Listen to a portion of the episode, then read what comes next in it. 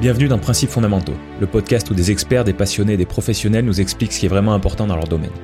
Si tu veux savoir sur quoi t'appuyer pour faire les bons choix et ne plus être perdu, tu es au bon endroit.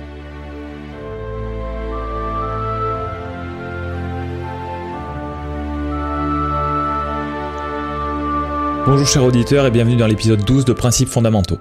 Aujourd'hui, je reçois un homme qui a vu sa vie en dehors des parcs s'améliorer grâce au sport et qui a désormais pour mission de faire profiter des mêmes bienfaits à un maximum de gens. Après une scolarité compliquée, il a été profondément marqué par son année aux États-Unis, où il avait une bourse pour le basket dans une école préparatoire. À son retour en France, il reprend les études avec une nouvelle motivation et les termine par un master en management stratégique. Il est aujourd'hui entraîneur au centre de formation de la Jeanne d'Arc Vichy Clermont Métropole, ainsi qu'à Clermont Basket. Et il a fondé Reaching Sports, dont l'objectif est d'accompagner les jeunes sportifs à être le plus performants possible dans leur pratique. Si tu veux comprendre comment le sport peut faire de toi une personne meilleure, écoute attentivement cette discussion avec Mathis Quatrillo. Donc euh, ouais, Mathis, euh, je vois que tu... Alors, les gens qui nous écoutent ne voient pas, mais comme d'habitude, hein, on, peut, on peut toujours revenir à jeter un œil à YouTube. Tu ouais. un beau t-shirt euh, Reaching, Reaching Sports. Exactement. Est-ce que tu peux, on, on, va, on va parler de, on va parler de toi, on va parler de ton parcours et, et, et de plein de choses, et, et, du coup du sujet central, mais, mais on va commencer avec ce qui est, ce qui est visible ce, ce, beau logo Reaching Sport. Est-ce que tu peux nous, nous dire, en, nous expliquer un petit peu ce que c'est, ce que c'est cette marque et, et, du coup ce que tu fais dans ce cadre-là? Avec plaisir. Alors c'est euh, une euh, mon projet de création d'entreprise là. Donc j'ai euh, j'ai lancé les, premiers réseaux sociaux. C'était en je crois que c'était le 1er septembre 2019. Euh, et en fait j'essaye à travers cette marque là de d'aider le plus de basketteurs possible à performer euh, sur et en dehors du terrain. Donc ça passe par euh, par euh, ce que j'appelle les quatre piliers de la performance. Donc le basket en lui-même, la préparation physique, la préparation mentale et ce qui est souvent trop négligé, la nutrition. La nutrition. Donc j'essaye à travers cette marque-là d'aider le plus de, comme je viens de dire, le plus de, de jeunes possible à, à, à s'épanouir dans leur pratique et, et, voilà, donc ça a été créé avec ce but-là principalement. Donc il y a eu euh, différents, différentes choses qui se sont passées entre temps et, et, euh, et euh, essayer de trouver ce qui pourrait, euh, on va dire, faire, faire progresser le plus de gens possible. donc voilà, donc après il existe, là il y a le t-shirt, il existe aussi une boutique en ligne parce que ça m'a été beaucoup demandé. Donc, donc voilà, c'est un petit peu une sorte de double projet et les vêtements et la, le côté sportif. D'accord, d'accord. Donc tu as commencé à, nous parler de basket. Euh, bon, moi je le sais, mais on, on, va en parler un petit peu. Le basket, c'est ton sport. Tu, tu, tu, tu y es venu, euh, tu y es venu quand t'étais quand t'étais petit ou un peu un peu sur le tard? Explique-nous. Euh, je suis euh, je suis arrivé au basket. Ça devait être quand j'avais, ça devait être en CE1. Euh, mon meilleur pote, mes deux meilleurs potes faisaient du basket. Euh, Florent et Lucas et ils m'ont dit viens essayer un mercredi après euh, le club c'était le club de Moza Volvic à l'époque euh, m'avait donc les mercredis après on pouvait aller essayer. Et je sais pas ce qui s'est passé cet après-midi là mais il y a eu de la magie je pense puisque puisque bah j'ai jamais lâché quoi. Et en en jusqu'à mes 19 ans, jusqu'à ce que on en parlera peut-être tout à l'heure, mais jusqu'à que je parte aux États-Unis, je crois que j'ai jamais loupé un entraînement. Je crois que même malade, j'y allais quand même. Et euh, et bah, pour la petite anecdote, tu vois, qui qui peut un peu euh, qui est un peu rigolote, c'est euh, pour l'anniversaire de mes 10 ans, j'avais invité 15 personnes à mon anniversaire et sur les 15 personnes, j'ai reçu 12 ballons de basket comme cadeau. Donc c'est pour dire et le reste c'était euh, genre les Playmobil basket et donc il y avait que des je parlais que de ça et donc ouais c'est c'est vraiment mon sport. Alors pour revenir à reaching à reaching sport, c'est d'abord le basket et ensuite se se développer sur plusieurs sports mais oui, je commence par le basket parce que c'est c'est euh, ouais, c'est presque mon premier amour quoi quelque part, euh, ça m'a jamais ça m'a jamais lâché et, et voilà comment j'y suis arrivé en fait. D'accord, d'accord. Avant avant ce premier entraînement, tu je sais pas. Euh, donc c'est ah, attends. Euh, bon, t'es, t'es jeune donc euh, quand t'avais euh, quand t'étais en CE1, t'avais euh, t'avais je sais pas moi 7 ans quelque chose comme ça. Ouais, c'est ça, 6, 6, 7 ans. rappelle-nous, c'était à peu près en quelle année parce que je, je, je, je vais te parler de je, je, vais te parler de NBA et du coup ça, ça évoquera différentes périodes NBA, différents joueurs. Ouais, euh, c'était en donc je suis né en 95 donc ça devait être en 2002 2002-2003, ça doit être cette année scolaire-là. Ouais, ça devait être ça. Bon, et, et du coup, t'étais, euh, t'avais déjà regardé du basket à la télé, peut-être, ou, même pas spécialement? Jamais, jamais. J'avais essayé de faire du foot de la même façon. Euh, un mercredi après, m'a essayé au foot, mais ça, j'ai fait qu'un entraînement. Ça m'avait pas. J'étais pas sportif euh, plus que ça. Je faisais du judo euh, parce que c'était un petit peu là aussi où mes copains faisaient ça, mais j'y allais vraiment pour aller faire du sport entre potes, quoi. Et j'avais pas spécialement d'affinité avec ça. Euh, bien que ça m'a amené des valeurs aussi, hein, mais mais non, c'est non, c'est j'avais jamais enfin j'avais jamais vu du basket, euh, jamais. D'accord. D'accord, ok, ok. Parce qu'il y y a pas mal de gens qui s'y sont mis après avoir vu euh, jouer Michael Jordan, après d'autres plus tard après avoir vu Kobe Bryant ou je me suis dit peut-être que voilà vu que toi t'étais euh, t'étais à tu t'y es mis à, une époque où il y avait euh, où il y avait une grande équipe des Lakers avec Kobe Bryant avec Shaquille O'Neal et tout je me suis dit peut-être que tu as été influencé par ça mais même pas. C'est vraiment venu du sport en le pratiquant euh, ouais. la première Alors, il y a eu euh, quand même une euh, quelque chose qui a appuyé ce, cet amour pour le sport c'est c'est encore une petite une petite anecdote. Quand j'étais quand j'étais malade et que je pouvais pas aller en cours j'allais chez chez le, mon grand oncle le frère de mon grand père et il avait NBA TV et euh, bon, euh, à zapper, etc. Vu que j'étais malade, il m'avait mis dans la chambre d'amis. Jappe, hop, NBA TV. Et je vois un match, euh, c'était Steve Nash à l'époque contre Allen Iverson. Et je voyais les deux plus petits, qui étaient les deux meilleurs sur le terrain. Et euh, alors Steve Nash a été mon Michael Jordan à moi pendant des années, mais Allen Iverson, il avait une classe que j'ai, ben, mes parents pourront te le dire, je m'étais laissé pousser les cheveux. Alors je sais pas si je pourrais retrouver des photos à mettre dans le podcast, et je voulais me faire des tresses plaquées et euh, ouais, c'était vraiment, euh, il y avait un flow qui avait derrière ça. Et, et bon, Steve Nash a été euh, plus, c'était moins passionnel, on va dire, ça a été plus sur la, la durée, mais mais ouais, là où ça a vraiment appuyé le fait que de dire, ok, je suis peut-être le plus petit, euh, mais je peux quand même être fort à ce sport. C'est pas forcément un sport de grand.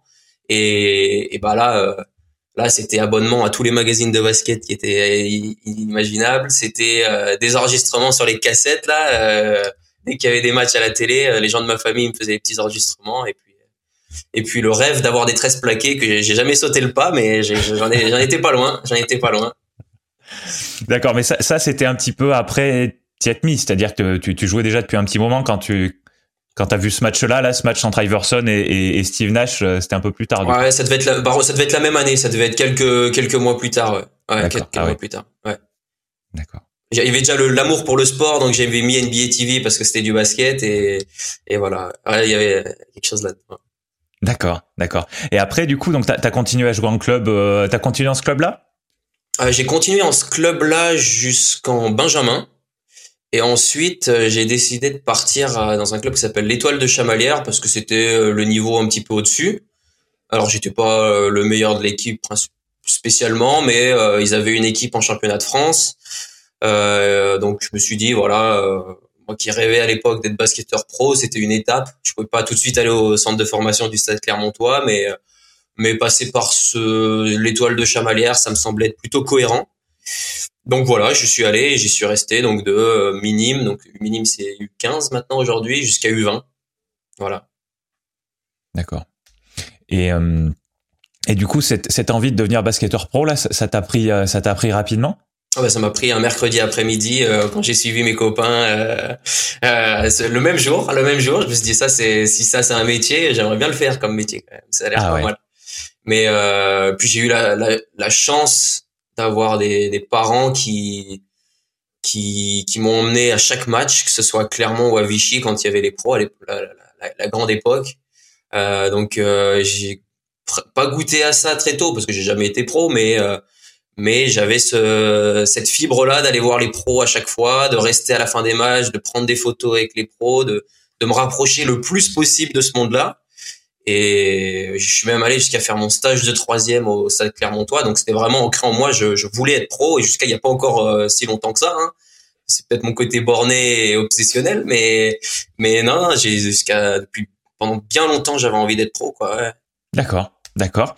Et du coup, euh, du coup jusqu'à jusqu'à 19, euh, jusqu'à U20, donc euh, euh tu, euh, tu, tu, tu, joues tu joues à Chamalières et après qu'est-ce que qu'est-ce que tu fais après? Après, je décide de partir aux États-Unis. Alors ça s'est fait, c'était bien mûr et bien réfléchi. donc ce qui s'est passé, c'est que en seconde, il y avait un rendez-vous chez le conseiller d'orientation.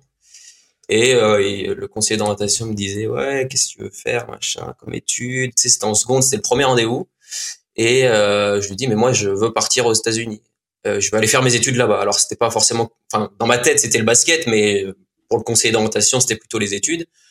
Il dit, ah, bah, alors, l'école de commerce, ils sont en partenariat. Je dis, non, non, non, non, mais moi, je veux faire mes études du début jusqu'à la fin. Je veux partir aux États-Unis. Et donc, depuis seconde, c'était un projet auquel je travaillais. Euh, je regardais beaucoup de basket là-bas et je savais que pour y aller, euh, fallait que je change quelque chose parce que j'étais en minime, euh, non, j'étais en cadet département. Et donc, il fallait que je change quelque chose. Donc là, c'était euh, bah, rester avant, partir après les entraînements, etc. Et j'ai réussi à goûter au championnat de France junior avec Chamalière. Et c'est ça qui m'a permis aussi euh, cette petite ligne sur le CV. J'en suis persuadé, qui m'a permis de partir aux États-Unis. Euh, donc jouer une année complète euh, dans une prep school, ce qu'ils appellent la prep school. Donc c'est grosso modo, c'est soit t'es très bon au cours mais pas assez bon au basket, tu passes en prep school parce que tu vas absolument aller en jouer en universitaire soit c'est très bon au basket, mais tu as un dossier scolaire qui est vraiment catastrophique, donc tu passes par une prep school pour pouvoir aller. Donc c'est une sorte d'année de, transition euh, où tu fais du basket euh, deux à trois fois par jour, où tu joues. Enfin nous en l'occurrence on jouait dans un championnat national, donc je suis parti en Californie, en Floride. New York, euh, dans l'Arizona, dans le Texas, enfin dans l'Illinois, partout. donc c'était une année où j'ai joué au basket à fond, comme un pro, au même rythme qu'un professionnel où j'ai fait euh, presque une centaine de matchs dans l'année, que j'ai voyagé, donc c'est une année de, de, kiff euh, ultime parce que parce que moi qui suis fan euh, de la culture anglo-saxonne, c'était voir des matchs NBA, c'était voir les grandes villes américaines, c'était voilà, c'était tout ça. Donc ouais, j'ai j'ai après le après mes années chamalières, je suis tout de suite parti tout de suite parti aux États-Unis. Ouais. Et du coup, c'était juste après ton bac ça? Alors ouais, et euh, donc j'avais, euh, alors ça c'est assez drôle, c'est la pression que j'avais euh, en terminale, c'est que j'ai toujours été un élève catastrophique, hein, c'est catastrophique, catastrophique, c'est 5 de moyenne en terminale, et fallait absolument que j'ai mon bac pour partir. Et vu que j'avais redoublé ma seconde, j'avais pas de deuxième chance, c'est-à-dire que si je loupais mon bac, je pouvais, le rêve de partir aux États-Unis s'effondrait. Et été nul, nul, nul. Hein. Enfin nul euh, enfin je voyais pas même pas comment je pouvais avoir mon bac. Les matières ce qui me faisait remonter la moyenne c'était le sport quoi. Donc bon. Bon je je sais pas comment j'ai fait pour partir le bac avec les points d'avance là qu'on avait en première. Là on avait des, épreuves français et histoire en première. Je sais pas comment j'ai fait mais bon voilà. Et euh, donc j'avais cette pression. Donc pendant deux semaines c'était 8h midi 14h 18h je révisais je révisais je révisais je révisais je révisais. Et la pression que j'avais, c'était et euh, j'ai des j'ai mon pote euh, j'ai un pote qui s'appelle Bouchta qui pourra le certifier puisque euh, j'avais eu peur le lendemain d'aller voir les résultats du bac. Et c'était lui qui était allé voir sur internet pour moi parce que je lui avais dit je pourrais pas j'aurais pas le courage d'y aller. C'est impossible pour moi d'aller voir les résultats du bac il me dit mais ça sera en ligne je dis mais même en ligne je pourrais pas et c'est lui qui est allé voir les résultats et qui m'avait envoyé par message euh, qui m'avait envoyé par message euh, le fait que j'avais eu euh, presque avec mention en plus, avec, presque avec la mention assez bien le, bac et que je pouvais partir et tout était prêt et que voilà dans un mois et demi euh, c'était le rêve américain pour moi et donc donc voilà. D'accord. Et c'était y a combien d'années ça? C'était en 2014. J'ai eu mon bac en 2014. Ouais. Bon, et euh, t'es parti où alors? Parce que tu nous as dit où tu avais voyagé quand t'es, où tu avais joué quand tu étais sur place, mais tu nous as pas dit où était ton, où tu étais basé. J'étais euh, dans une prep school qui s'appelle Spire Academy, qui se trouve à une trentaine de minutes à l'est de Cleveland, dans l'Ohio. Donc quand j'y suis allé, c'était une école qui était toute neuve, qui avait pas la hype euh, qu'elle a aujourd'hui, parce qu'aujourd'hui c'est clairement euh, l'une des meilleures écoles de, de basket des États-Unis. Il y a le pour, pour les amateurs de NBA la Melo Ball qui est passé par là. Il y a d'autres joueurs qui sont en NBA aujourd'hui qui sont passés. Mais moi, quand j'y étais, c'était le côté euh, tout neuf. Donc j'avais eu d'autres propositions de prep school, mais celle-là, euh, le fait qu'elle soit neuve, les infrastructures, les coachs qui avaient là-bas, euh, la, la, manière dont ils m'ont approché, qui était pas, qui était très pro, qui était, voilà, j'ai dit bon, bah, je vais, je vais aller là-bas. Euh, ça me semble, ça me semble bien, avec aucune notion de ce que ça, ce que Spire pouvait devenir et ce que c'est aujourd'hui, quoi. Donc, donc voilà, donc ouais, Ohio, Cleveland. Ouais, et en plus, euh, LeBron était parti à Miami, donc tu t'es dit il y a une place à prendre euh, vers Cleveland, euh, j'y vais quoi, c'est ça? Et non, c'est l'inverse, c'est qu'il est Ah, revenu à Cleveland cette année-là. Et, euh, et et pour la petite anecdote, mon coach était euh, un petit peu affilié avec l'équipe de Cleveland. Et quand c'était le moment de signer, euh, comme argument, il m'avait dit, c'était deux semaines avant la- l'annonce officielle, il a dit LeBron a déjà signé à Cleveland, donc tu pourras voir euh, du, bon basket là-bas. Parce que c'était l'équipe, euh, c'était l'équipe la dernière de l'est à l'époque, tu vois. Il me dit LeBron il vient de signer, il y a deux trois joueurs encore, euh, Kevin Love n'avait pas encore signé et tout ça, il y a encore deux trois joueurs, ça va être une équipe qui va pouvoir qui va pouvoir jouer, tu vas pouvoir voir LeBron en, jouer en vrai, etc. Donc c'était deux semaines avant qu'il signe, je m'en souviens toujours parce que je savais pas s'il fallait que je l'annonce sur les réseaux sociaux ou pas. D'accord. Eh bah, tu vois, le, le temps passe vite parce que je pensais que 2014, il, il c'était en plein Miami et. non, c'était le, le pile poil l'année où il a signé, D'accord. où il a maigri de 14 kilos, je crois, pour revenir. Ah ouais. Ouais. Bon, ça, ça, ça lui a bien profité parce qu'il est toujours, il est toujours au top, donc. euh, C'est ça. Pour répondre à ta question, il y avait de la concurrence à Cleveland. Bon, donc ouais, ouais, donc vers, euh, t'es- parti du coup vers Cleveland, euh, donc euh, une année scolaire euh, typique. T'es parti en septembre et euh, jusqu'à jusqu'à juin, quelque chose comme ça? C'est ça, c'est ça. Euh, non, euh, je suis parti mi-août et je suis revenu fin juin. D'accord, d'accord. Et ça a été, euh, ça a été, euh, ça a été ton rêve américain, comme comme tu l'imaginais? Donc tu nous as parlé déjà des matchs de basket, des voyages et tout. Euh, euh, à, à tous les niveaux, ça a été comme tu l'imaginais ou comme comment tu vécu Ah, Tu vois, tu m'as posé la question, j'en ai presque, vraiment, hein, j'en ai presque des frissons parce que c'était vraiment la plus belle année de ma vie. Tu, tout était fait pour qu'on ait que à penser au basket. On se levait le matin, il y avait un bus qui venait nous chercher, on allait prendre le petit déj qui était équilibré, qui était euh, en fonction de, de, de, de notre caractéristique, si on devait prendre du poids, si on devait en perdre, si on avait des, des carences en quelque chose, etc. On allait prendre le petit déj, on allait à l'entraînement individuel par poste avec des coachs euh, qui ont coaché euh, beaucoup plus haut, qui ont coaché des joueurs NBA, etc. On revenait, on allait à la muscu. Musculation, c'était euh, à l'époque, c'était ça l'est plus maintenant, mais c'était euh, ce qui s'appelle Michael Johnson Performance. Donc c'était Michael Johnson, là, l'ancien euh, Usain Bolt américain, là, qui, qui gérait ça. Donc vraiment le- les infrastructures largement au-dessus. On mangeait, on mangeait, on avait un repas ultra équilibré on avait un moment pour se poser ou pour aller en cours ou du yoga ou des traitements. Ensuite, on avait l'entraînement de l'après-midi. Ensuite, on retournait soit en salle de muscu parce qu'on avait du travail supplémentaire, etc. Enfin, c'était tout était cadré. J'avais l'impression d'être sans le salaire, hein, parce que bon, mais j'avais l'impression d'être un joueur NBA à ce moment-là, quoi, parce que tout était, toute ma vie tournait autour de ça, quoi. Ouais. Ma vie tournait autour de euh, me sentir bien en tant que joueur. Et euh, même si c'était compliqué au début, on était une vraie bande de potes à rigoler tout le temps. Euh, on était dans le même dortoir, donc on faisait les, les cons jusqu'à pas d'heure. Euh, Excuse-moi pour le vocabulaire. On faisait, enfin, c'était une vraie, c'était comme une colo en fait, basket, mais qui a duré un an avec les voyages, avec euh, les entraînements durs, avec euh, l'exigence euh, un peu plus élevée, avec l'entraide, avec tout ça. Et, et voilà quoi. Donc c'est vraiment la plus belle année de ma vie. Quand tu fais ta passion euh, du matin jusqu'à ce que tu ailles te coucher, euh, franchement, tu, tu passes une belle année quoi. D'accord. Et du coup, pas de cours cette année-là, parce que tout à l'heure tu disais que c'était pour que c'était ce genre d'école, c'était soit pour euh, euh, ceux, ceux qui, qui étaient euh, un petit peu en dessous en termes de basket, mais qui s'en sortaient bien en termes en termes scolaires, soit soit Ouais. ceux qui étaient vraiment bien en termes de basket, mais euh, mais au niveau scolaire c'était plus dur. Et, et là, tu, me parles pas de cours, donc c'était vraiment basket tout, toute la journée?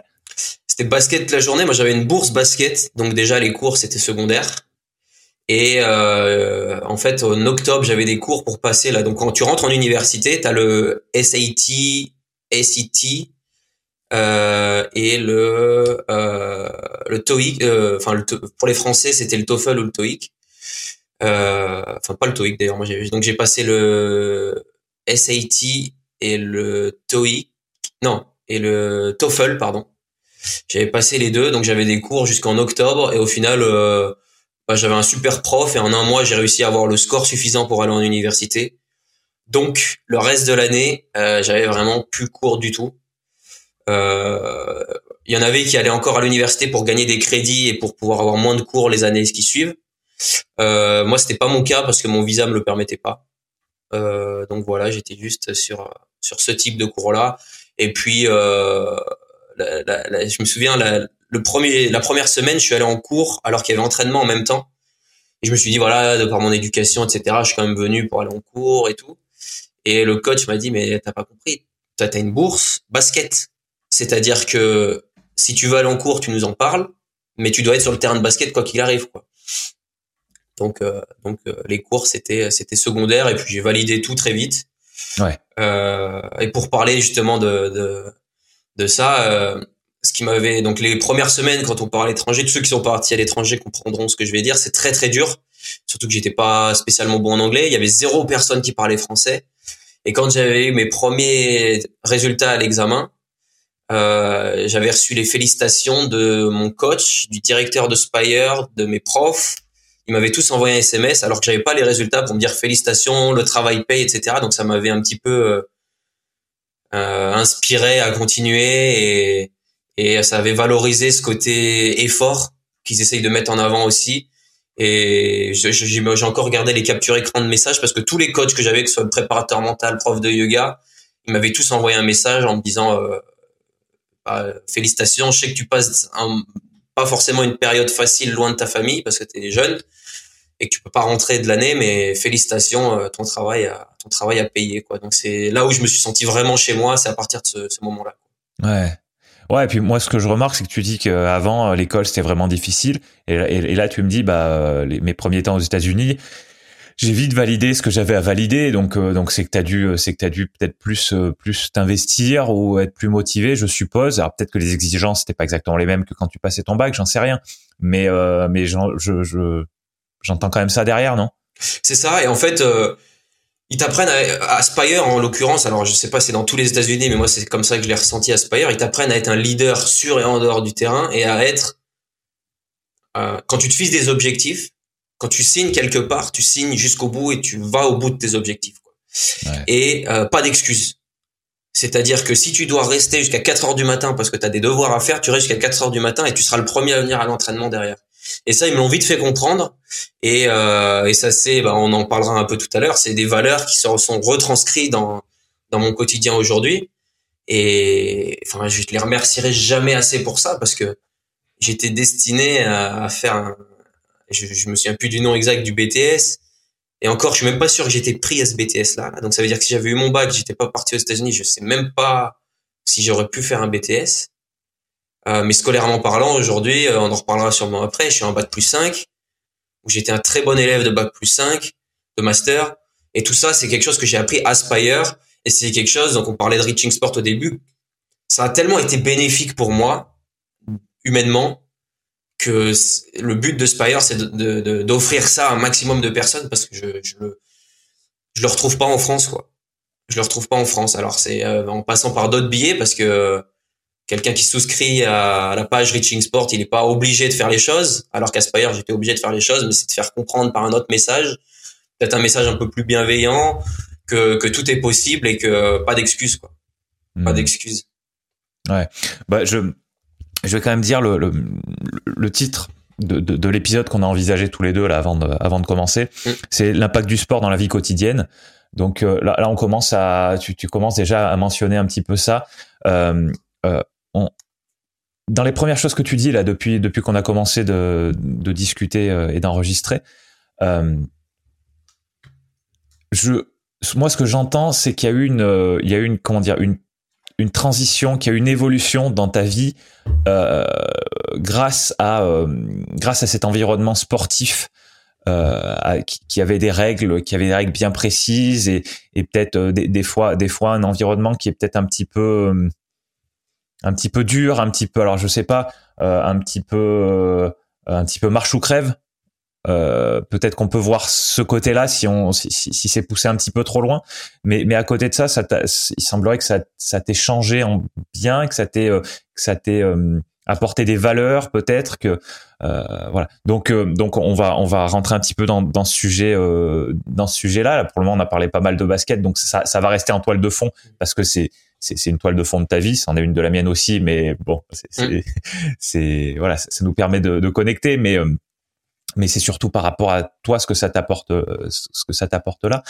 Du coup, euh, du coup, tu, tu, nous en as déjà un petit peu parlé, mais euh, donc ce que tu fais en ce moment, on va on va on va se recentrer un petit peu dessus. C'est c'est c'est c'est moi, ce que je comprends, c'est que tu as deux, deux, objectifs. Un qui est centré un petit peu, un petit peu basket, aider, les, aider des, des jeunes principalement, hein, parce que on comprend bien que si on veut atteindre un certain niveau en basket, il vaut mieux s'y prendre tôt.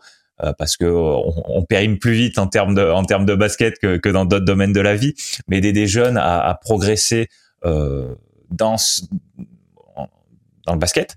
Euh, mais euh, mais au-delà de ça, euh, au-delà de ça, tu t'intéresses, j'ai l'impression vachement à à ce que le à ce que le sport euh, à ce que le sport à ce que les valeurs du sport à ce que les, les, les ce qu'on développe quand on quand on cherche à progresser dans le sport euh, va apporter dans le reste de sa vie euh, du coup dans peut-être dans son travail peut-être dans ses études peut-être peut dans tout ça. Euh, est-ce que je résume un peu ce que quelle est ta quelle est ta mission est, quels sont tes objectifs en ce moment ou est-ce que tu le décrirais autrement?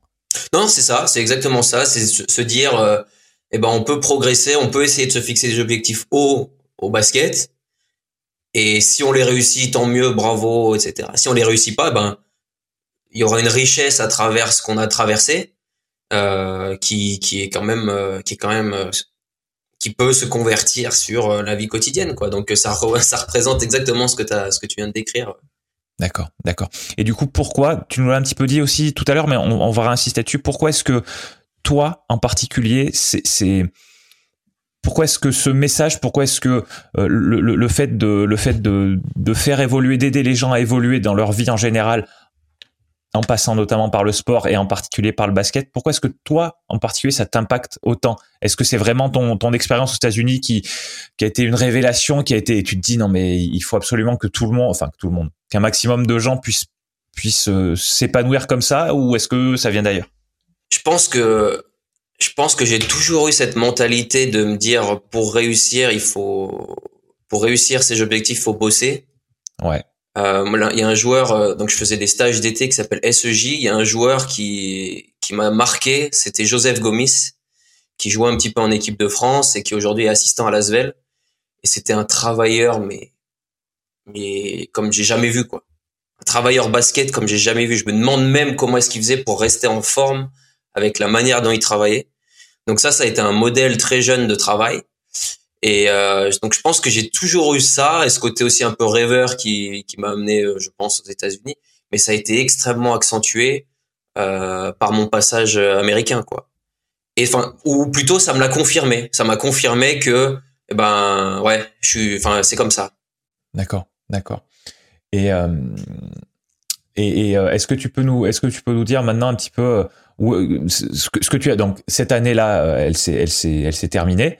Euh, après, qu'est-ce que tu avais en tête? Est-ce que tu t'es dit euh, euh, comment est-ce que je peux continuer à vivre dans cet environnement-là? Est-ce que tu t'es dit bon bah maintenant il est temps de rentrer? Qu'est-ce qui s'est passé? Ce qui s'est passé, alors donc toute l'année on joue des matchs contre d'autres prep schools, contre des universités, contre les meilleurs high schools du pays, et en fait quasiment à chaque match il y a des recruteurs qui viennent, des recruteurs universitaires parce qu'ils cherchent les futurs joueurs de, leur, euh, leurs, leurs équipes.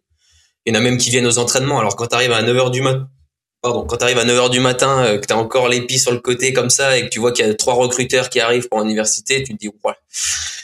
L'entraînement va être euh, va être fun quoi et en fait j'ai eu une proposition donc j'ai eu plusieurs propositions dans des divisions inférieures mais j'ai eu une proposition dans une école qui s'appelle Notre-Dame College à Cleveland donc c'était pas très loin, qui recrutait sur euh, pas forcément par le talent, mais par la réputation et par le caractère du joueur. Donc moi, ce qui m'avait, ils, avaient bien plu le mon côté venir plus tôt, repartir plus tard, euh, pas forcément avoir peur de quoi que ce soit et d'être un plutôt plutôt fonceur. Et puis les coachs avaient aussi confirmé le ma personnalité avec eux.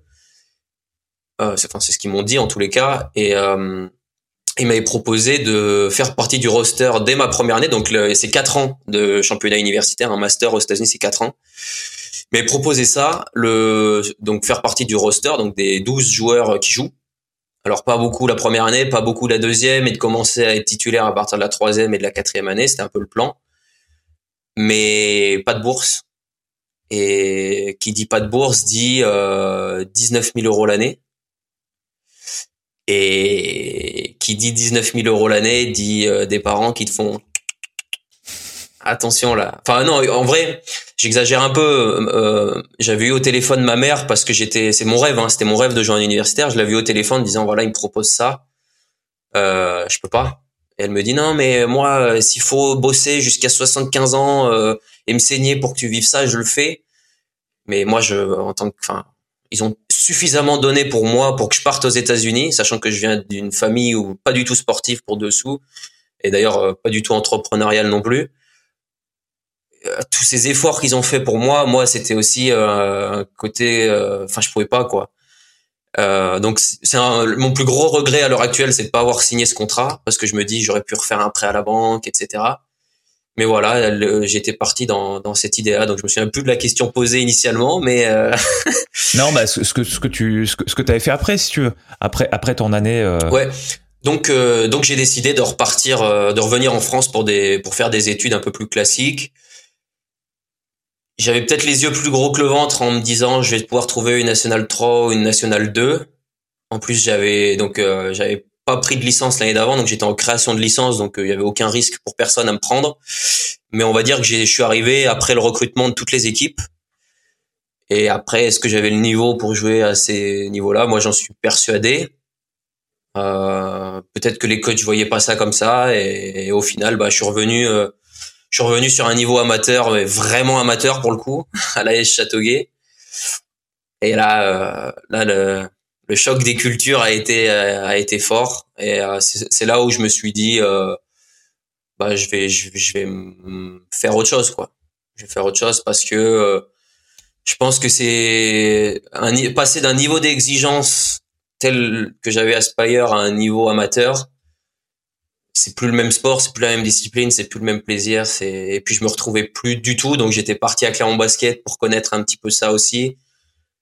Je l'ai jamais retrouvé et donc voilà, j'ai décidé d'arrêter euh, de jouer et d'offrir ça, ce niveau d'exigence, ce niveau de tout ce que j'ai connu à Spire, de l'offrir en tant qu'entraîneur. Donc ça fait maintenant, euh, j'étais un petit peu entraîneur euh, quand j'étais à Chamalières en U13, et là ça fait trois, trois, quatre ans que je suis vraiment à fond dans l'entraînement, quoi. Vraiment, vraiment pleinement à 100%. D'accord. Dans, dans quel club? Donc aujourd'hui je suis coach de U20 à Clermont Basket principal sur une équipe euh, régionale 2. Euh, je suis assistant sur le club de Clermont Basket toujours, mais de l'équipe nationale 3 haut de tableau, donc euh, dans les premiers rôles chaque année. Et je suis assistant centre de formation JAVCM, donc opportunité énorme de pouvoir faire partie de ce staff, de voir ce que c'est que le professionnalisme au quotidien, d'avoir une exigence au niveau du coaching aussi parce que les gamins qui sont là ils ont payé pour avoir un niveau d'entraînement qui est euh, qui est au-dessus qu'un qu'un club quoi. Donc dès que je prends l'entraînement en main euh, ne serait-ce que sur une partie ou sur la totalité de la séance j'ai pas intérêt à me planter parce que parce que faut que ce soit à la hauteur du du, du niveau quoi. Hmm. on précise quand même pour les gens qui nous écoutent ce que c'est la JAVCM ouais c'est le, le club euh, professionnel donc c'est Vichy Clermont c'est euh, le club de, Vichy et le club de Clermont qui ont fusionné pour faire une entité euh, qui est en deuxième division française, donc en Pro B. Et, euh, voilà, donc centre de formation agréé, des, joueurs qui, j'entraîne des joueurs qui s'entraînent avec les pros au quotidien. je côtoie le staff professionnel au quotidien, je côtoie les joueurs pro au quotidien. Donc, donc voilà. Ouais. Donc là, là tu, là tu retrouves peut-être certains éléments que tu avais aux États-Unis et que que, que tu n'arrivais pas à retrouver au niveau amateur en termes d'intensité, en termes de. Ouais, certains, ouais, certains. Alors c'est moins accentué euh, que ce que j'avais pu connaître aux États-Unis. J'essaye aussi d'apporter euh, ce que je peux apporter, c'est-à-dire cette vision-là un peu anglo-saxonne, même si euh, soit c'est pas toujours accepté, soit c'est, on a l'impression, enfin j'ai l'impression de de faire presque un hors sujet par rapport à la vision que eux ont. Ouais. Tu peux nous expliquer un petit peu ce que c'est ces, ces différences? Euh, disons qu'aux États-Unis, ce qu'on avait quotidiennement, c'était euh, de la préparation mentale, par exemple. C'était de la préparation mentale, c'était euh, euh, une heure et demie par semaine, un travail sur soi. alors, on l'a un petit peu au centre de formation, mais moins accentué, beaucoup moins accentué, pour de pour différentes raisons, mais moins accentué. Il y a aussi ce côté staff Donc en pro, faut savoir que sur l'équipe pro, il y a un coach principal, Guillaume Vizade, et il y a son assistant, Jonathan Nebout. Alors il y a certains intervenants externes qui viennent de temps en temps, mais nous, quand on avait un entraînement aux États-Unis, sur des jeunes catégories, on avait un coach principal, son assistant et trois et deux autres personnes qui sont là pour euh, pour assister encore plus à l'entraînement, quoi. Sans parler du kiné qui était présent à chaque séance et du préparateur physique qui était là aussi. Ce qui fait qu'autour du terrain, ils étaient 5-6 à chaque entraînement, que ce soit l'entraînement individuel, l'entraînement collectif, en match, etc. Donc, il n'y avait pas de place au, au, hasard. Il n'y avait pas de place, on pouvait pas se cacher, quoi. Et il y avait euh, un, ça a accentué. Je trouve qu'au centre de formation de donc de, de, la, de la JVCM là, de Vichy Clermont, ils accentuent beaucoup plus l'aspect technico-tactique que ce que nous on avait aux États-Unis. Aux États-Unis, c'était plus le côté état d'esprit. C'était le côté. Euh, on n'avait pas le droit, par exemple, quand on faisait un exercice difficile, on n'avait pas le droit de mettre ses mains sur ses genoux pour montrer qu'on est fatigué. On n'avait pas le droit de montrer qu'on était fatigué. On n'avait pas le droit de montrer qu'on euh, si on loupait des tirs, on n'avait pas le droit de montrer qu'on perdait de la confiance. il y avait un body language, donc le langage corporel, qui était très fort. Et je me souviens d'ailleurs le premier match qu'on a eu euh, avec le, avec mon coach, coach Bossman, qui premier match filmé, on joue machin. Et euh, il y avait huit joueurs dans la rotation. Curieusement, j'étais moins bon des, des, des, joueurs qui étaient là, mais euh, j'ai fait partie de cette rotation à 8 Je pense par mon investissement, etc. Et euh, lendemain, 8 heures, euh, entraînement vidéo, play, il, il met play, et en fait, il s'est concentré en aucun cas sur ce qui s'est passé sur le terrain, mais sur notre rapport avec l'arbitrage. Tu vois, là, euh, on avait un joueur qui s'appelait euh, qui s'appelait Bobby, qui avait toujours dès qu'il lui arrivait quelque chose, il levait les bras en l'air, il regardait l'arbitrage, etc. Il s'est fait, mais pendant cette séance-là, il s'est fait démonter sur le banc. Ceux qui encourageaient pas, ils se sont fait démonter. Euh, ça, ça apprenait un peu l'humilité quelque part et ça apprenait surtout à fédérer un groupe. Et euh, ouais, je, je, je, m'en souviendrai toujours. On avait fait le premier entraînement. Euh, on fait un pick-up game. Enfin, on fait un petit échauffement. On fait un pick-up game de deux heures et demie. Pick-up game, donc c'est un match d'entraînement. On finit l'entraînement, euh, 20 suicides d'affilée en fractionné. Un groupe qui doit faire un suicide. Donc suicide, c'est toucher toutes les lignes aller-retour d'un terrain de basket. 20 suicides. Il y a un groupe qui fait le suicide, un groupe qui est au repos, dès que le groupe finit, ça repart derrière. Et euh, si on n'arrive pas à le faire en moins de 32 secondes, on en fait en plus. Interdiction de mettre les mains sur sa tête pour montrer qu'on est fatigué. Interdiction de mettre les mains sur ses genoux. Interdiction de mettre les mains sur ses hanches. Je vais pas dire que j'ai connu l'armée parce que je sais pas ce que c'est que de, que de connaître l'armée, mais mais ça a appris, ça m'a appris certaines choses aussi quoi. Donc voilà, c'était un peu poussé à l'extrême qu'il n'y a pas forcément dans un centre de formation, mais mais voilà. Ouais. Non, mais je, je, je, vois bien ce que tu veux dire, la différence de d'exigence, la différence de ouais, c'est ça, de, de comment dire comme, tu dis, comme à l'armée, quoi. Enfin, comme ce que, parce que pareil, j'y suis pas allé, mais ce que, ce que j'imagine, ce que j'ai vu, ce que j'ai entendu, euh, le, le, le, bah, le, le mot me vient plus, mais, mais, euh, non, bah bon, le mot me vient plus. Mais, mais en tout cas, ouais, exigence déjà, c'est un terme qui, qui, me semble important et, et, dans tout ce que tu décris, euh, dans tout ce que tu décris, d'une part, le côté, euh, le côté t'es là, t'assumes quoi. Euh, donc, euh, donc oui, évidemment, tu dois être fatigué parce que parce que parce que c'est intense, hein, les, les, les, suicides au, au, au basket, c'est super intense, ça ça met dans le rouge quoi. Ouais. Donc, je sais plus combien t'as dit qu'il y en avait, mais un nombre un nombre énorme à faire à la suite. 20 en moins de 32 secondes. Ouais, voilà. Bon, ben, et, et, du coup, il faut, il, faut assumer et, et, et c'est ouais. Et c'est ça, c'est, c'est, je pense que c'est une belle leçon. Et après, moi, l'autre truc que je retiens, c'est ce que tu as dit par rapport à l'arbitrage. Euh, moi, c'est, moi, c'est le truc qui me, c'est le truc qui me rendait fou euh, quand je jouais, euh, quand je jouais. C'était, c'était les, joueurs qui, qui remettaient en question d'abord l'arbitrage, après leur coéquipier et éventuellement eux-mêmes à la fin. Ben, je vais parler d'un concept qui est lié au, enfin, au stoïcisme, si on peut parler philosophie. Premier cours de préparation mentale, c'était le, c'était du stoïcisme, quoi. C'était, il y a des éléments que tu contrôles, qui, sont dépendants de toi, et il y a des éléments qui sont pas dépendants de toi. Et dans ces éléments, l'arbitrage que l'arbitre soit bon ou pas bon, qu'il te siffle une fois, qu'il te la siffle pas. Enfin, qu'est-ce que, enfin, qu'est-ce que tu, enfin, c'est, pas dépendant de toi. Il l'a fait. Ça fait, ça, ça a aucun lien avec ta performance, ça a aucun lien avec ce que tu as fait ou ce que tu dois faire. Arrête de perdre de l'énergie avec ça. Le coach qui te sort, c'est pas dépendant de toi.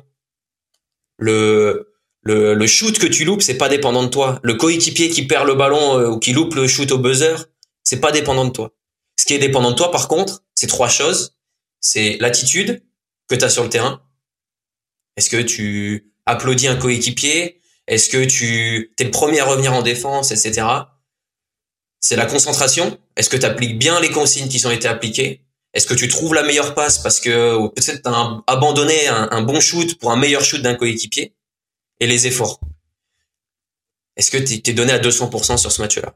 Et tout ça, curieusement, ces trois éléments-là qui sont contrôlables par toi, les seuls éléments qui sont contrôlables par toi, il y a personne d'autre que toi qui sait si tu les as remplis à 100%. Ton coach, il peut te gueuler dessus parce que tu fais pas des allers-retours sur le terrain, mais il peut être fier de toi pour un match parce que tu t'es donné à 200%, mais peut-être que parce qu'il a l'impression que tu t'es donné à 200%, alors qu'en fait, t'étais qu'à 80. Donc c'est euh, une réflexion un peu sur soi-même à se dire, euh, ok, il y a des choses que je contrôle, mais personne autour est capable de dire si je les ai fait ou pas. Il y a que moi. Donc là, pareil, on peut pas se cacher quoi. Et ça, c'est euh, euh, bon, le, notre préparateur euh, mental avait nous a fait sentir que c'était presque lui qui avait inventé ce concept, alors que ça fait des années avec le, stoïcisme. Mais le stoïcisme, c'est ça en fait, c'est dire pourquoi tu te prends la tête sur des trucs qui, qui sont pas de, enfin, perds pas d'énergie à faire des choses comme ça? Il y a des choses qui sont dépendantes de toi, tant mieux. Et ce qui n'est pas dépendant de toi, bah, perds pas de l'énergie quoi. Et donc voilà, et donc c'est ce que j'essaie aussi d'apprendre aux jeunes au centre de formation, c'est de, au lieu de râler sur le coéquipier parce qu'il n'est pas revenu, bah toi fais en sorte de faire ton le meilleur match possible quoi. Et puis toi, toi t'auras rien à regretter. Et, et en plus, je trouve, ça c'est personnel, hein, c'est personne qui, qui me l'a appris, mais une personne qui est comme ça, je pense que c'est contagieux quoi. Ça, pour un groupe, ça, ça, ça ne peut que tirer le groupe vers le haut, mmh. je pense. Ouais. Et ça revient à, ce concept de leader dont tu parlais tout à l'heure là, Exactement. où tu disais qu'il vous apprenait à qui, qui vous apprenait à, devenir de meilleurs leaders. Donc euh, le fait de le fait de rendre ses coéquipiers meilleurs en montrant l'exemple, euh, enfin de rendre indirectement, mais voilà, ça me semble être une mm. composante essentielle d'un leader, d'un meneur, quoi. Ouais. Et donc du coup, ça, ça rejoint euh, le, le, le, sujet principal qui est ben ces choses-là que j'ai appris aux États-Unis, les trois, les, ce qu'il ce qu'il appelle ACE, ACE en anglais, c'est euh, l'as euh, comme aux cartes quoi. Et donc ACE, ACE, attitude, concentration, effort. Euh, et ben je l'applique aujourd'hui dans, dans ma vie de tous les jours quoi. Ouais. Dans l'entrepreneuriat, dans les cours. Euh, ok, j'ai eu 2 sur 20 à un examen, je dis au hasard. Et ben au lieu de blâmer le professeur parce qu'il m'aime pas, parce que eh ben fais en sorte la prochaine fois de rendre la meilleure copie que tu peux rendre et sois fier de toi qui te mette 4 ou qui te mette 18 parce qu'au final c'est que un chiffre alors oui c'est un chiffre qui va peut-être te faire passer à la classe supérieure donc il y a un côté frustrant aussi mais tant que tu rends la meilleure copie t'as rien à regretter quoi le prof t'aime t'aime pas euh, moi déjà je suis contre j'ai horreur de, de, de, ces excuses là mais c'est quelque chose qui se convertit dans la vie de tous les jours et puis c'est quelque chose qui se convertit aussi euh, au travail euh, dans les relations euh, euh, amicales, amoureuses, etc. Quoi, c'est c'est tout ça. Sois irréprochable dans ce que tu as à faire et ce qui n'est pas dépendant de toi. Bon, c'est que du si ça se passe bien, c'est très bien. Si ça se passe mal, ben ça se passe mal. Hmm. C'est un c'est un signe de faiblesse quand même, non, de de de de rejeter la faute sur les autres? Ouais, je pense qu'il y y, a, un peu de ça, il y a un peu de faiblesse, il y a un peu de peut-être de manque de confiance en soi aussi. Peut-être, euh, c'est vrai que, enfin, quand on joue, qu'on est jeune et qu'il y a nos copains dans les tribunes, on a une pression qui est qui est incroyable, qui, qui, qui est plus forte que ce qu'on peut imaginer. Et si on fait une connerie, à la fin du match, nos potes, ils vont ils vont soit nous charrier. Enfin, j'essaye d'avoir une image à peu près. Euh, bah en fait euh, au lieu de au lieu de dire mais non c'est pas j'ai perdu le ballon non c'est lui qui a pas attrapé la passe bah ouais j'ai perdu le ballon ouais. voilà et puis on passe à autre chose on s'en fout de l'image que ça peut que ça peut donner. Ouais, c'est peut-être une c'est peut-être une je pense que c'est une faiblesse, ouais, j'en suis j'en suis sûr. Ouais. Hmm. C'est quelque chose psychologiquement qui qui est qui ouais ouais, j'appuie ça ouais, ouais, Je pense je pense que c'est ce qu'on fait pour pour se protéger, pour protéger son, son estime de soi euh, quand on quand on considère qu'on n'a pas été à la hauteur. Et, et, bon et que ça arrive de temps en temps, c'est c'est bah, on peut tous justement avoir des moments de, de faiblesse. Ce qui est ce qui ce qui est un petit peu dramatique, c'est quand euh, quand c'est tout le temps le cas quoi, euh, quand c'est récurrent. Ouais ouais c'est sûr c'est sûr, mais il faut il faut assumer ce qu'on fait, que ça soit bien ou mal, et, et en tirer les.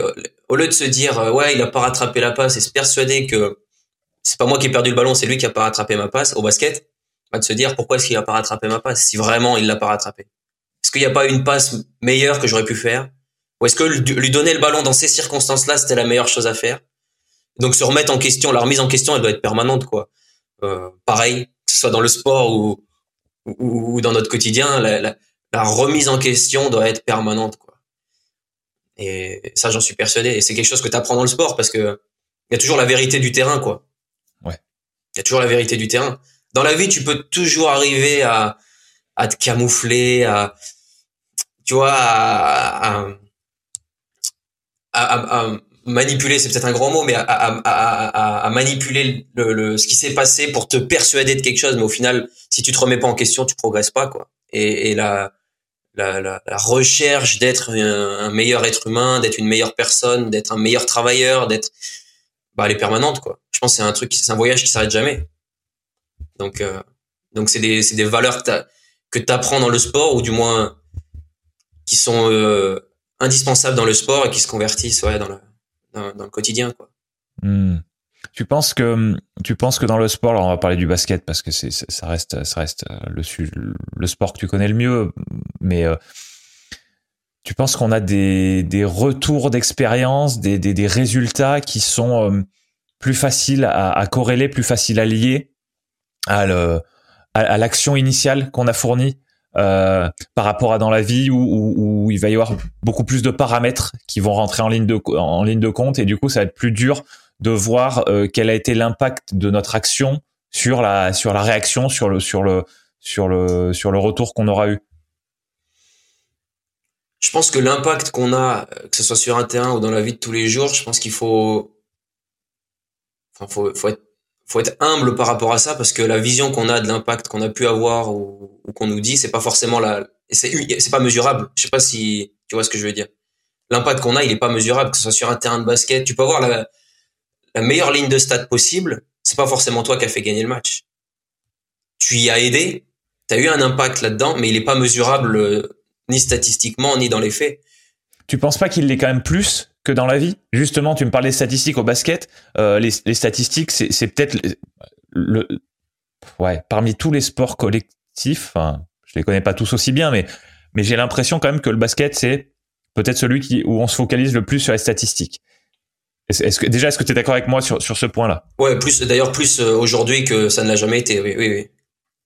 Et du coup, moi, ce que je me dis, c'est si on se focalise autant là-dessus, soit on fait une erreur euh, monstrueuse, soit ça montre quand même que qu'on peut mesurer des choses et des choses importantes. Euh, moi, moi, moi, je vais te dire, hein, j'ai, moi, j'ai du coup, j'ai beaucoup joué au basket euh, pendant, très, pendant très longtemps. Je joue toujours, enfin, en ce moment pas trop, mais mmh. mais mais je joue toujours euh, un petit peu. Et, et, et moi, je au basket, ce qui compte, ce qui compte, c'est de marquer plus de points que son adversaire. Ouais. Donc on peut on peut tout de suite se rendre compte que un, facteur important de, de, la réussite de son pour son équipe, c'est combien de points est-ce qu'on a marqué nous-mêmes. Combien de points est-ce qu'on a marqué directement on, peut se dire voilà en, première approximation, ça reste quelque chose d'essentiel. Mm. Sauf que moi, je marquais très peu de points. Mm. euh, or, je pense que dans certains cas, j'avais un impact positif sur mon sur mon équipe, mais mais, mais je marquais très peu de points. Mais c'est vrai que dans le basket, on a on a cette stat cette statistique centrale qui est le nombre de points qu'on marque. Mais après, il y a plein de statistiques secondaires qui montrent quand même d'autres choses qu'on apporte. Et, et, comme tu me dis, on se concentre de plus en plus sur les stats. Je suppose qu'il y a de nouvelles statistiques qui émergent au fur et à mesure. Alors pas au niveau amateur, mais au niveau professionnel, on a on a des statistiques de plus en plus poussées. Euh, et du coup, je me demande quand même si euh, si c'est quand même si c'est pas plus facile de mesurer l'impact individuel d'un joueur dans un dans un sport comme au basket que dans des sports euh, ou, par exemple des sports où il y a plus de plus, de joueurs sur le terrain. Et à l'inverse peut-être qu'en tennis euh, c'est encore plus facile de mesurer sa performance par rapport au résultat parce qu'on est on est tout seul face à quelqu'un d'autre.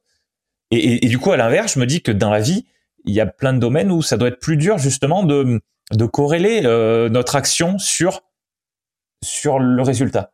Ouais, je pense que ce qui l'état d'esprit par exemple, c'est pas mesurable et pourtant ça a un impact incroyable sur la vie de tous les jours, sur euh, sur le même même sur un terrain, c'est pas c'est pas statistiquement tu les as pas le, fait que tu as checké dans la la, la, la, main de ton pote parce que euh, il a marqué un beau panier ou le fait que tu ailles voir un de tes coéquipiers dans le vestiaire pour lui dire écoute pour l'instant, je sais que tu pas, tu fais pas le meilleur match de ta vie, mais la deuxième mi-temps, ça, tout ça, c'est, mais c'est pourtant ça qui se convertit le mieux, de mon point de vue, dans la vie de tous les jours, quoi.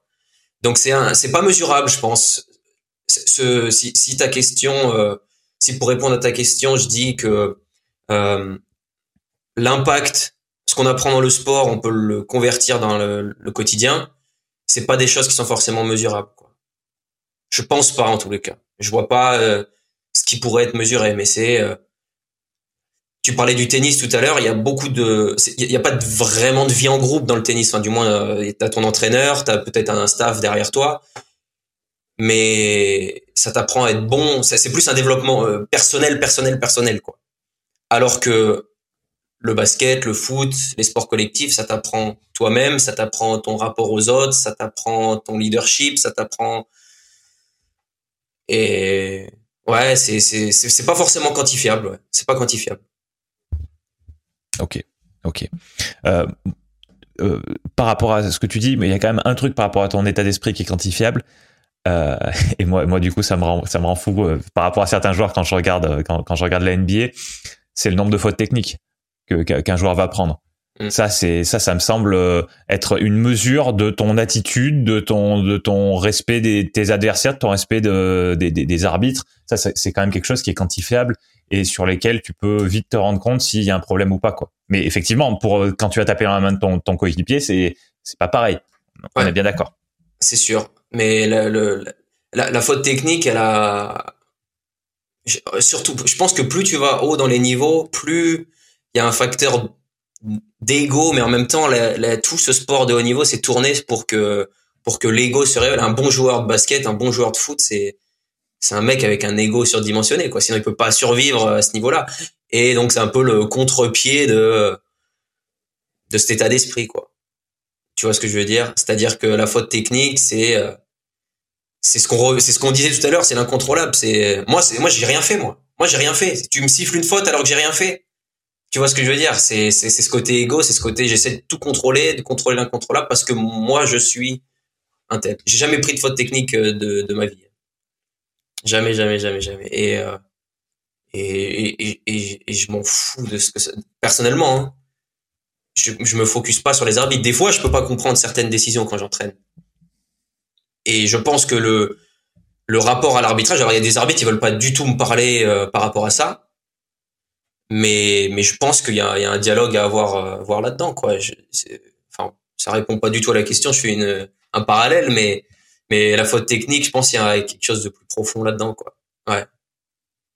D'accord. Mais voilà moi, j'entends quand même qu'il y a qu'il y a une différence enfin qu'il y, a une opposition entre tu parlais tout à l'heure du, du stoïcisme et du et, et, de cette façon de voir de, voir le de voir le monde de voir la vie euh, qui pour toi, et je suis tout à fait d'accord, va va aider à être un meilleur euh, joueur de basket, va aider à être un, un meilleur euh, un meilleur euh, être humain qui va vivre en, communauté notamment, mais mais même par rapport à soi-même.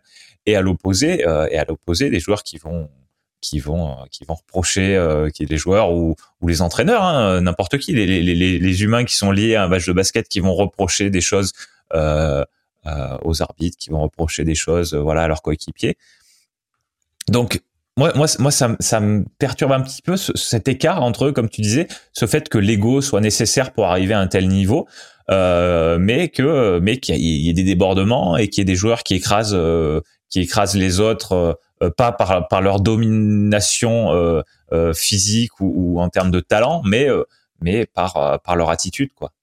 Bah, il y, a une théorie là-dessus. donc, ouais, je vais je vais revenir un peu à mon année américaine, mais on devait lire des livres. Le coach nous donnait des livres à lire en fonction de notre personnalité, etc. Il fallait qu'on fasse un résumé de ce livre-là sur ce que ça nous a apporté et tout. Premier livre qui me fait lire, c'est euh, Relentless de Tim Grover. Donc c'est un alors en français le nom c'est La méthode du succès de Tim Grover, je crois que c'est. En fait, c'est l'entraîneur individuel, enfin le préparateur physique individuel de Jordan, Kobe, Dwayne Wade, enfin des plus grandes stars de la NBA. Et en fait, il a écrit un livre pour expliquer comment est-ce que fonctionnent ces mecs-là mentalement.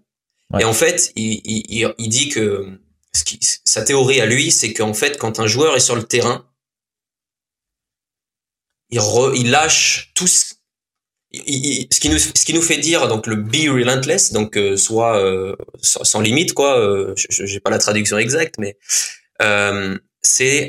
euh, depuis qu'on est né on nous a mis plein de petits logiciels dans la tête de politesse de gentillesse de dire bonjour de dire merci de pour, pour qu'on puisse tous vivre en communauté euh, sereinement. Mais par contre, quand ces mecs-là rentrent sur le terrain de basket, il y a plus d'amitié, il y a plus de sentiments, il y a plus de merci, bonjour, machin. C'est ce qu'il appelle the, the, killer instinct. Tu vois, c'est l'instinct, l'instinct tueur, quoi. Mmh.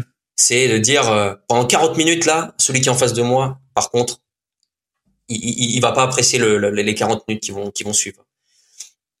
Et euh, il, a cette approche là de dire en fait, euh, un joueur il y a une différence entre ce qu'il est et ce qu'il fait. Et en fait, quand il est en dehors du terrain, il n'a pas forcément cet ego-là. Bon, alors, Kobe, LeBron, etc., c'est des mecs qui ont quand même un ego, euh, j'imagine, sur et en, dehors du terrain qui, est bien poussé, mais c'est de se dire, bah, quand ils sont sur le terrain, ils mettent off sur tout ce qu'on leur a appris et c'est leur instinct animal, quoi, qui, qui, qui agit pour eux. C'est, c'est de l'instinct, quoi. Euh, comme il dit, euh, Michael Jordan, il a pas, quand il marque un shoot au buzzer, c'est c'est pas lui qui l'a marqué, c'est son c'est son instinct parce qu'il l'a tellement travaillé. Ce move là, dans ces circonstances là et avec la mentalité qu'il a, qu'en fait euh, c'est c'est naturel quoi. Il y a peu de place au hasard et c'est cet état d'esprit là. Donc euh, l'ego, oui, c'est pour moi personnellement, c'est indispensable pour les coachs, c'est indispensable pour les joueurs, mais faut que ce soit un ego, allez euh, contrôler quoi je pense que je pense qu'il y a certains joueurs de foot, de basket qui sont invivables au quotidien par rapport à ça, parce qu'ils n'arrivent pas à faire le la part des choses. Et, et, et je pense qu'un mec comme euh, comme Jordan, comme Kobe, c'était un peu leur leur façon à eux de se vider un peu de la pression, etc. C'est de rentrer sur le terrain, de dire bon allez, là c'est c'est le défouloir quoi. Hmm. Ouais. Alors moi par rapport à ça, j'ai quand même un truc qui, qui m'interpelle, c'est que hmm tu, tu, dis, euh, tu dis la, la théorie de, de, de, de, cet auteur, c'est que c'est qu'ils lâchent tout, c'est que c'est qu'ils ils, ils sont dans un mode d'agressivité et tout.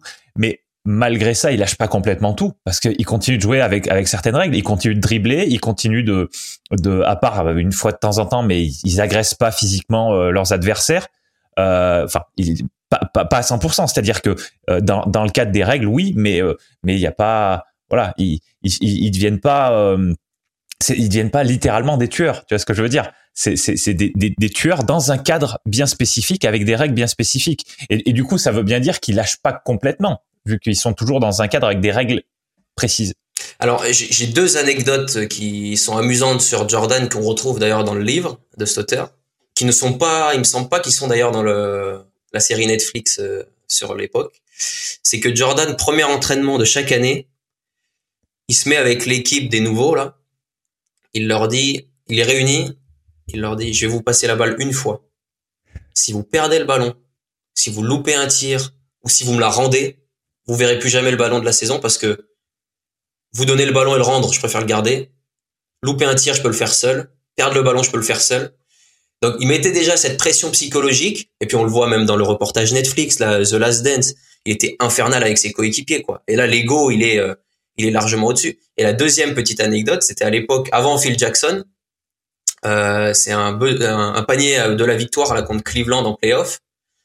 Euh, le coach demande temps mort, il reste quelques secondes, il met un système en place, machin, Jordan, tu vas être là, là, là, là, là. Ok, coach, ok. Il regroupe ses coéquipiers, il dit, vous me donnez le ballon et vous dégagez. On s'en fout de ce qu'a dit le coach, vous me donnez le ballon et vous dégagez. Et tu vois, c'est ce côté instinct de tueur, c'est de se dire, euh, ce côté égo, c'est de se dire oui, il y a des règles, les règles de basket, les règles de, mais par contre, euh, c'est la priorité à, cet individu-là. Alors c'est c'est de l'extrême. Hein. Si tu joues en, en, départemental ou en régional et que tu fais ça, je suis pas sûr que tu retrouves un club la saison prochaine et je suis pas sûr que tu te fasses beaucoup d'amis dans ton équipe. Mais mais le plus tu es dans le haut niveau, plus le joueur est bon, plus il y a ce côté euh, égo qui, prédomine. Quoi. J'en suis, persuadé. J'en suis persuadé. Hmm. Bon. Bon. En tout cas, voilà. Ouais, moi, moi, je, me demande toujours quand il quand y a dans tous ces domaines-là, si quel est l'équilibre à trouver? Parce que parce que à part peut-être quand on est Michael Jordan ou Kobe Bryant ou des des gens qui sont euh, une personne comme ça par génération, quasiment sur la terre entière.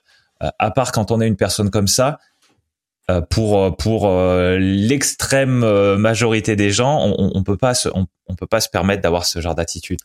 Non, et puis ça te bouffe la vie. Si eux, ils ont trouvé leur leur voie comme ça, mais je pense que Jordan, tu mets dans, tu l'aurais mis dans un autre contexte, il aurait été invivable quand même, et je suis pas sûr qu'il aurait eu, il aurait pas eu la vie qu'il a aujourd'hui par rapport à ce qu'il est, ça en a fait, par rapport à sa carrière, ça en a fait une force.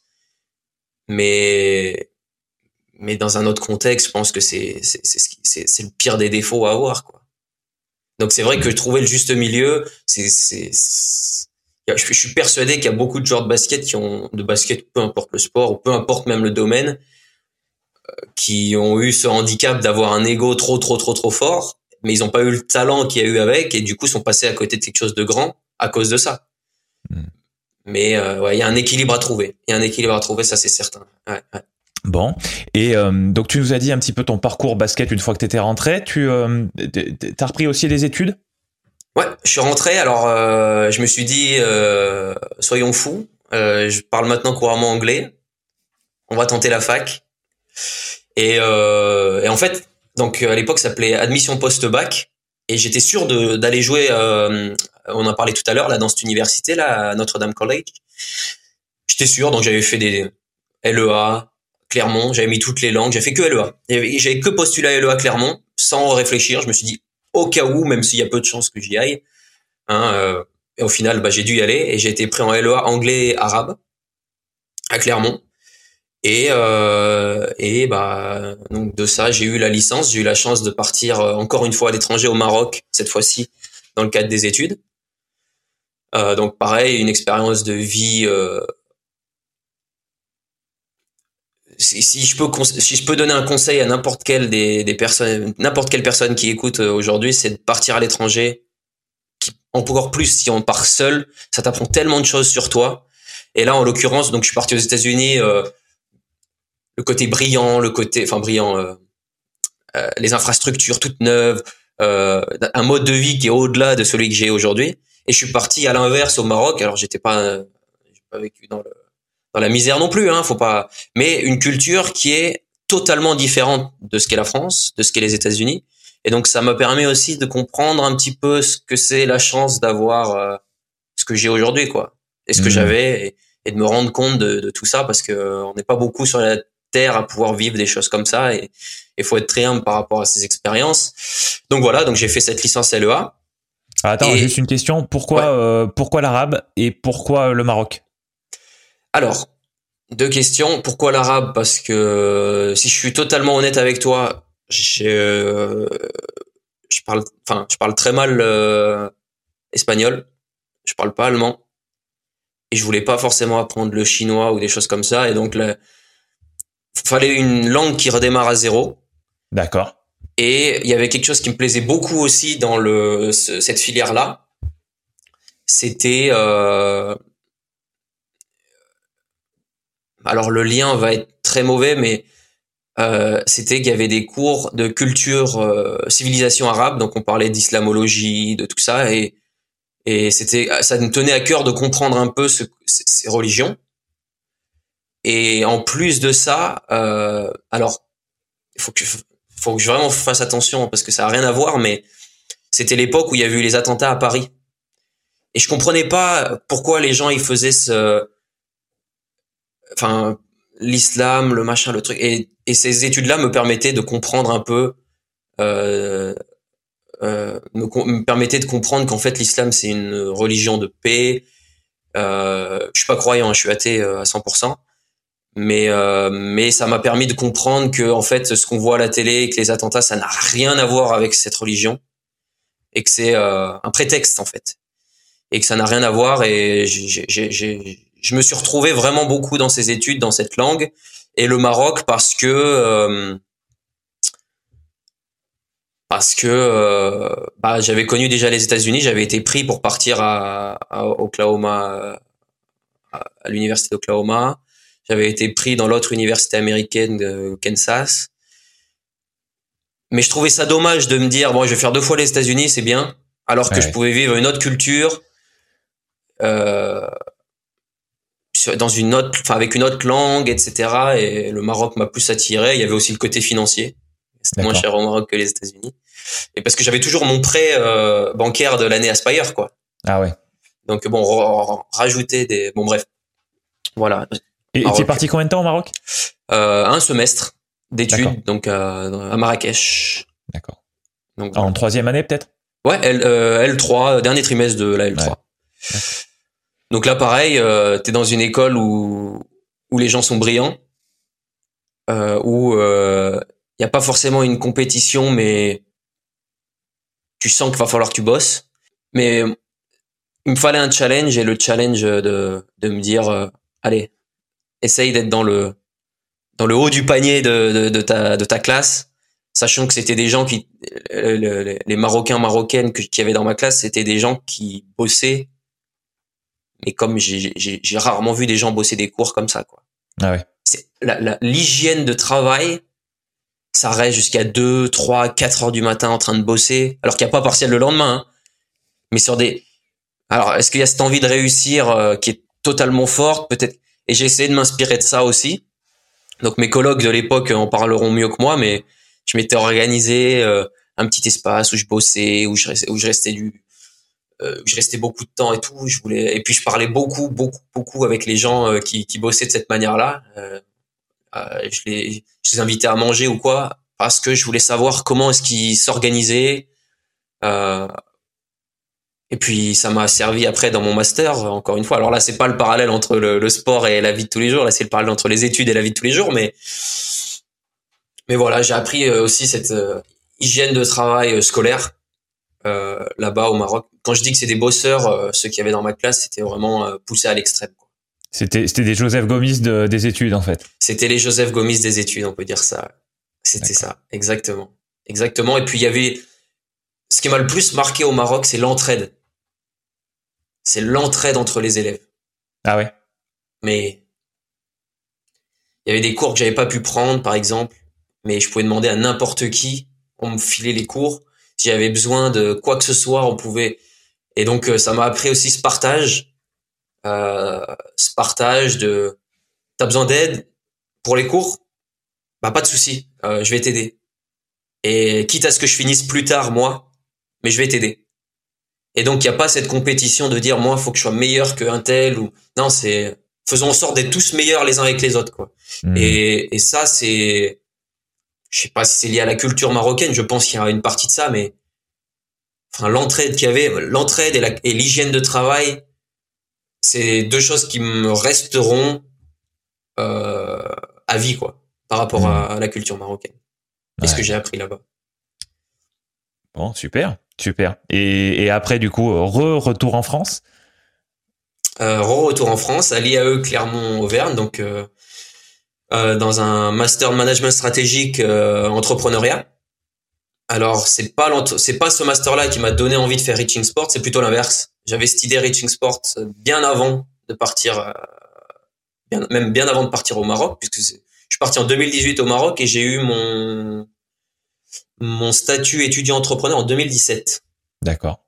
Donc euh, c'était bien avant et euh, là en l'occurrence c'était un master management stratégique dans un IAE donc dans une structure quand même réputée. Euh, entrepreneuriat, sport, santé, qualité de vie, tout ça. Ouais, ça te parlait bien. Ça me, je, pense pas qu'il y avait un dans, dans, le titre en tous les cas, je pense pas qu'il y avait un meilleur master pour mon projet. D'accord. Voilà. Et, D'accord. Euh, et, ce master, du coup, tu l'as terminé quand? Il y a pas, y a pas si longtemps que ça? Il y a pas si longtemps que ça. Alors, j'ai pas connu les cours en ligne comme ce qu'on connaît en ce moment là, parce que on a été confiné euh, un mardi au mois de mars et que mes cours se terminaient le lundi, la veille. Donc j'ai eu une chance incroyable et j'ai été donc j'ai fait le stage dans le, je me suis pris on va dire pour faire de, pour grossir le trait, je me suis pris en stage dans Reaching Sports. D'accord.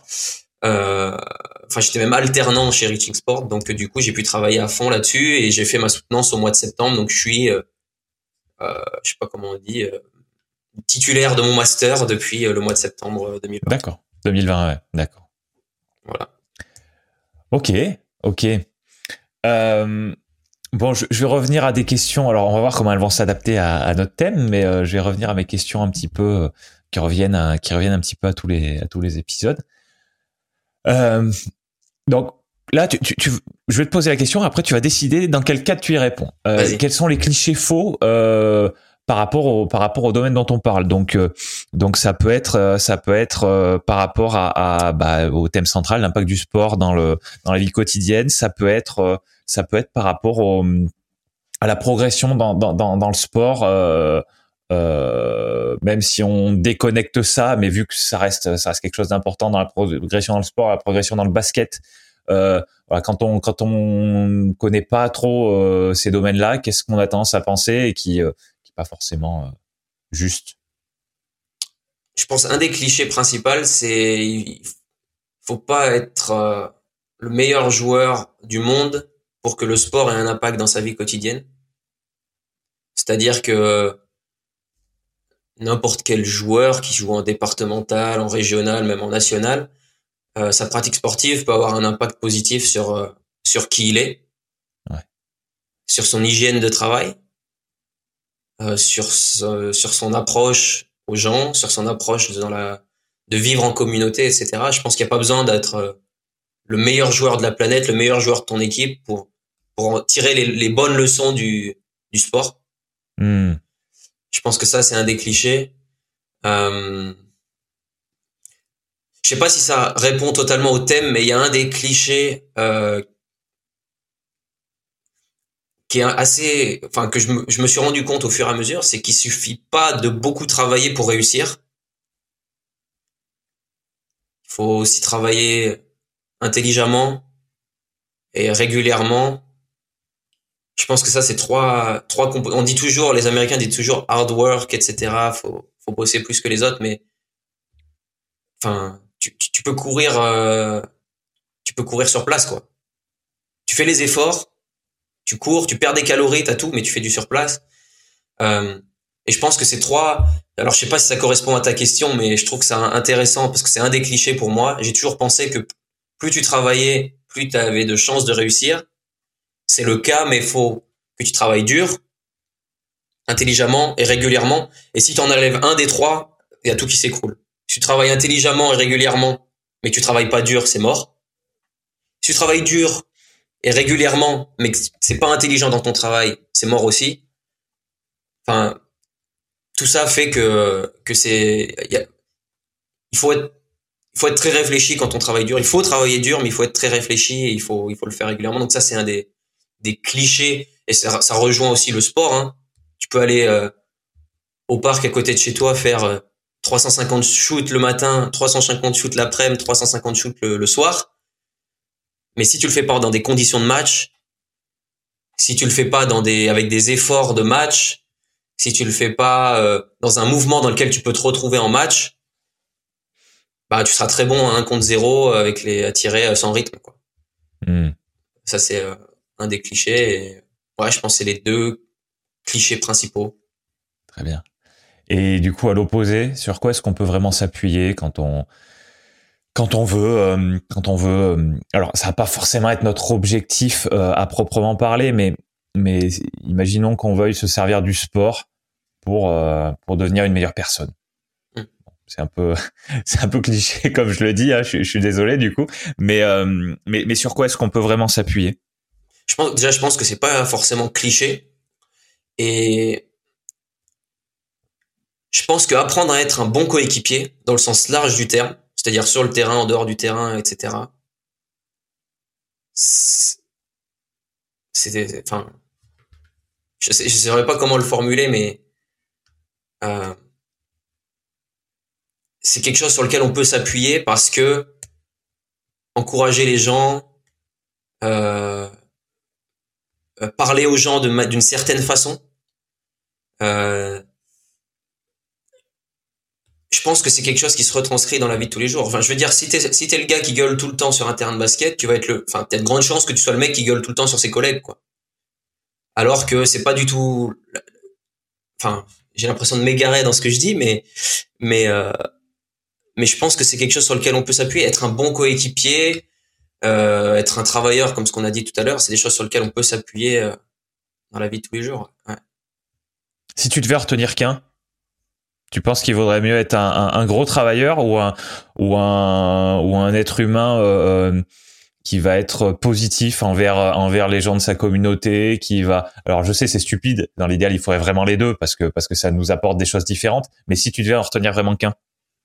Être un bon coéquipier ouais bah, largement largement il y a même pas il y a même pas débat il y a même pas débat là-dessus enfin ça a beaucoup plus de richesse déjà personnelle d'être un bon coéquipier que d'être un gros travailleur et puis la enfin la bienveillance, tout ça. D'ailleurs, c'est des valeurs que j'essaye de mettre aussi sur, sur le projet Reaching Sport. Je pense que, enfin, je sais pas, je saurais pas comment l'expliquer, mais vaut mieux être une bonne personne qu'une, une, ouais, vaut mieux être une bonne personne qu'une personne qui réussit. Enfin, dans dans ma mentalité, ça me paraît être évident. Je, si Reaching Sport marche bien et que ça décolle, etc. Euh, je, et qu'on me félicite pour mon travail, qu'on me pose cette question en me disant est-ce que on te félicite pour ton travail ou pour la personne que tu es? Bah la personne que je suis mille fois. Je, je suis plus concentré à essayer d'être une bonne personne que que de réussir dans mon entreprise quoi.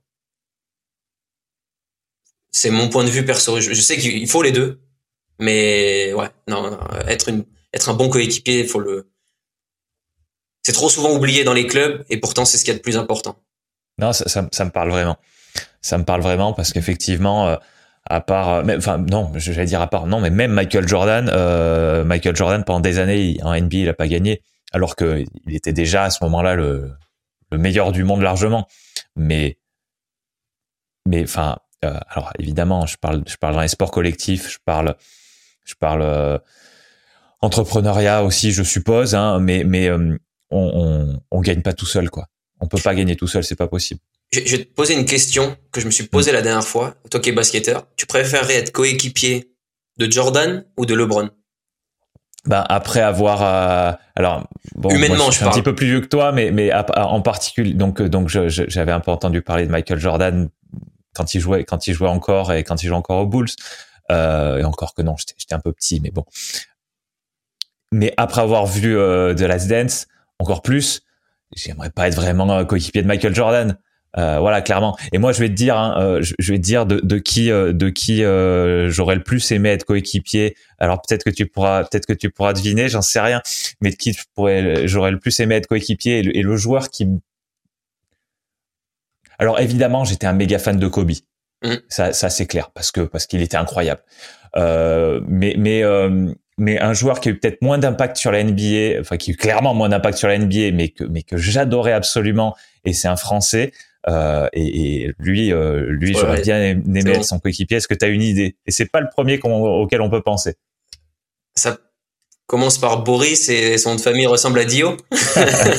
Gagné. Voilà. C'est vraiment moi, c'est c'est c'est c'est un de mes un de mes joueurs préférés, si ce n'est mon joueur préféré de de de, de ces, depuis que je regarde la NBA depuis depuis 20 ans que je regarde la NBA, c'est voilà, c'est un de mes joueurs préférés dans, un style bah. complètement différent de Kobe que j'adorais aussi, quoi. Mais ouais, clairement. Un, mec qui refuse une clause de contrat, enfin une clause de contrat, un bonus de contrat de 50, 500 000 euros s'il reste en dessous d'un certain poids et qui te répond non parce que les raclettes avec mes potes ça vaut quand même euh, ça vaut quand même 500 000 euros.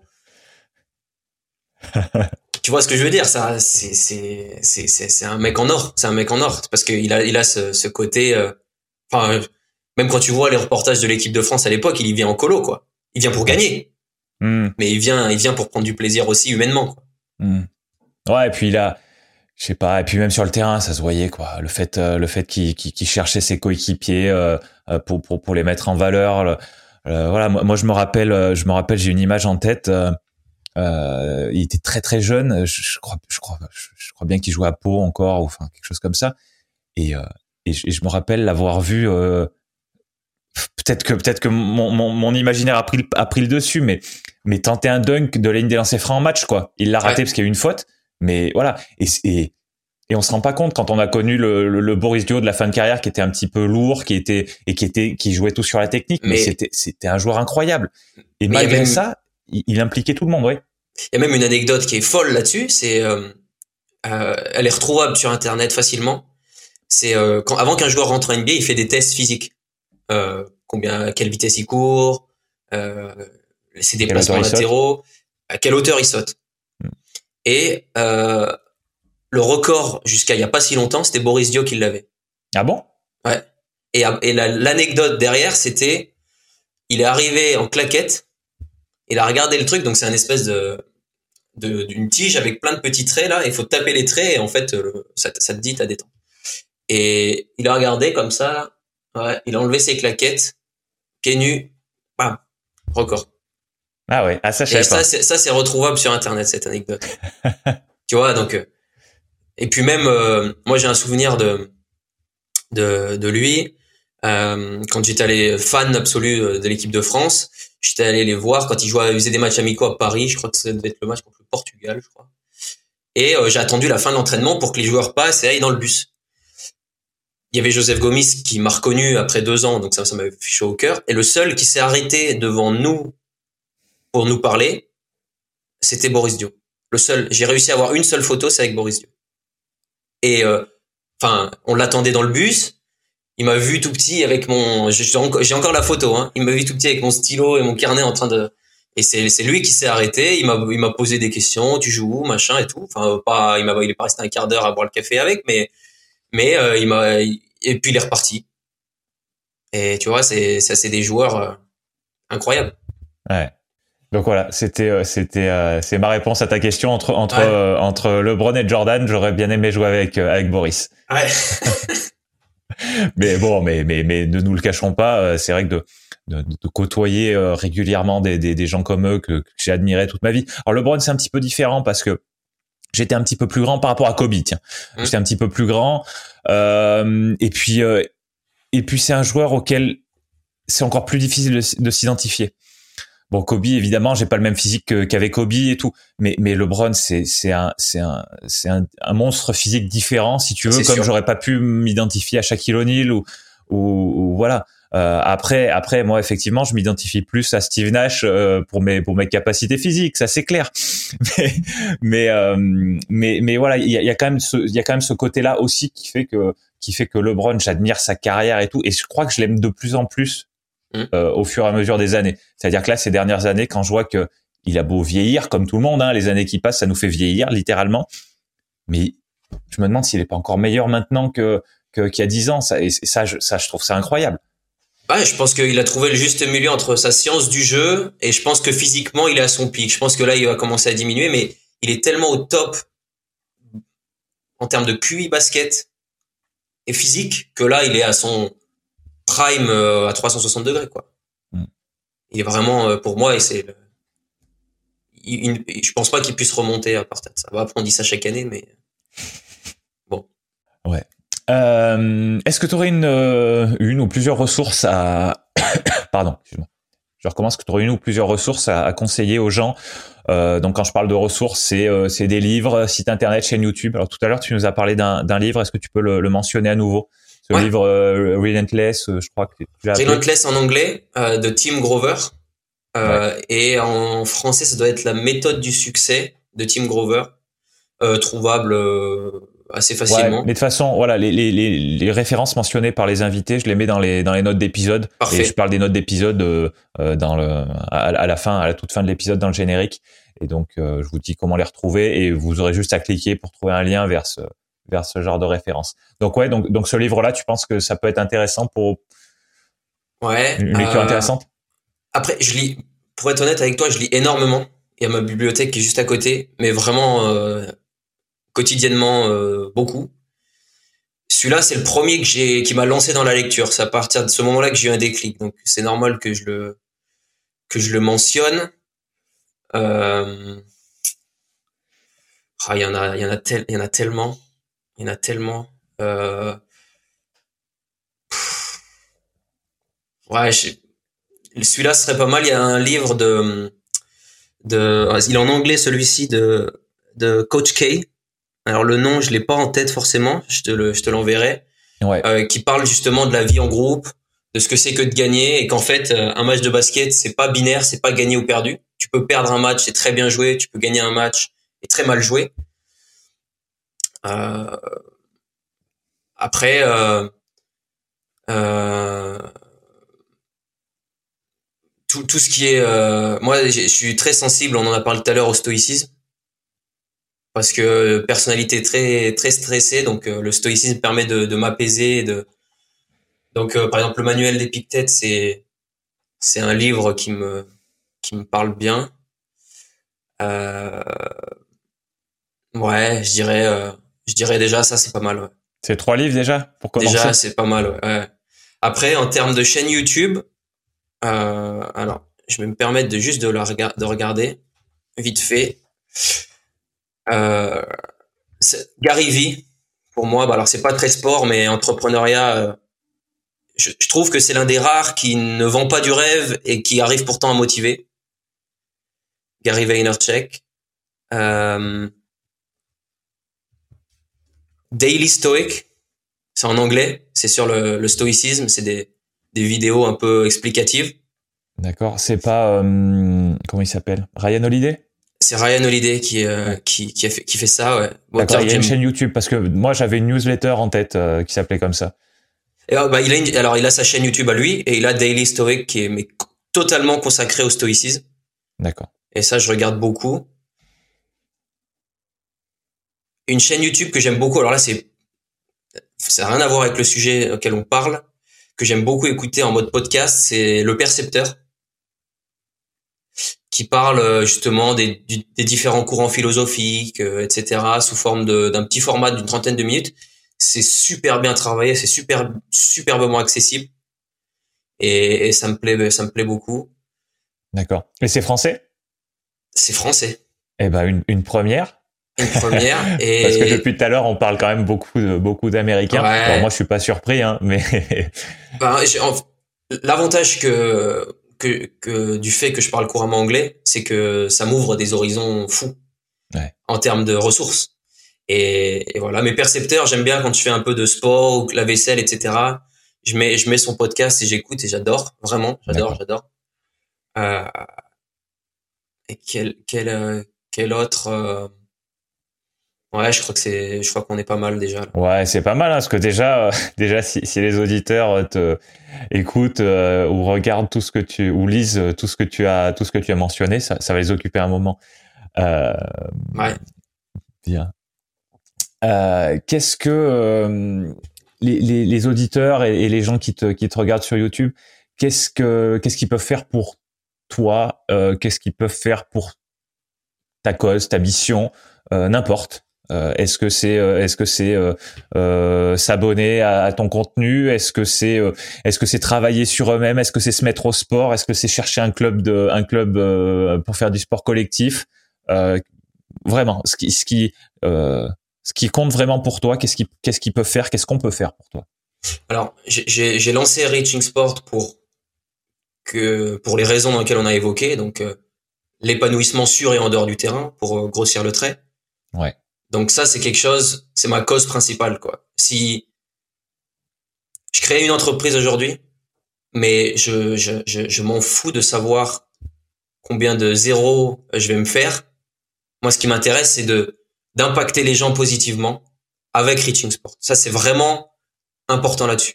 Après, j'ai le souci de me dire, j'ai pas encore sorti mon produit phare qui va sortir courant mai, qui va appuyer à fond ça. Donc, s'abonner à mon contenu, partager, euh, éventuellement me donner des idées aussi. Je suis très présent en, MP, en message privé. Euh, voilà, me donner aussi des idées euh, de ce qui pourrait être fait. Euh, Reaching Sport, c'est fait pour les utilisateurs, c'est pas fait pour me faire plaisir, c'est pas fait pour faire plaisir à qui que ce soit, c'est fait. Si je fais quelque chose qui moi me tient à cœur, mais auquel mes, ma communauté se, se retrouve pas, ça m'intéresse pas. Moi, ce qui compte, c'est de, c'est d'aider le plus de personnes possible à travers ça, de manière euh, bienveillante et, et, et, honnête, on va dire. Donc c'est ouais, euh, bah déjà s'abonner dans un premier temps, et puis euh, et puis euh, une autre cause qui n'a rien à voir avec mon projet, mais c'est on vit une crise Covid assez forte, ça impacte beaucoup les clubs amateurs, euh, comme les clubs professionnels, et c'est de se dire, euh, ok, il n'y a pas eu beaucoup de compétitions cette année, il y en aura peut-être pas du tout.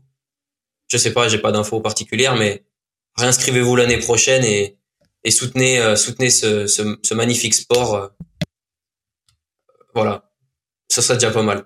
S'abonner, me donner leur avis et, et me donner l'avis et, et s'inscrire au basket, continuer à jouer, ça serait parfait. D'accord, d'accord. Et du coup, comment on s'abonne? Où est-ce qu'on s'abonne? Et comment on te Quel est le moyen que tu préfères si jamais il y a des, il y a des auditeurs qui veulent te qui veulent te parler, te poser des questions euh, Quel moyen que tu préfères pour qu'ils te, te contactent?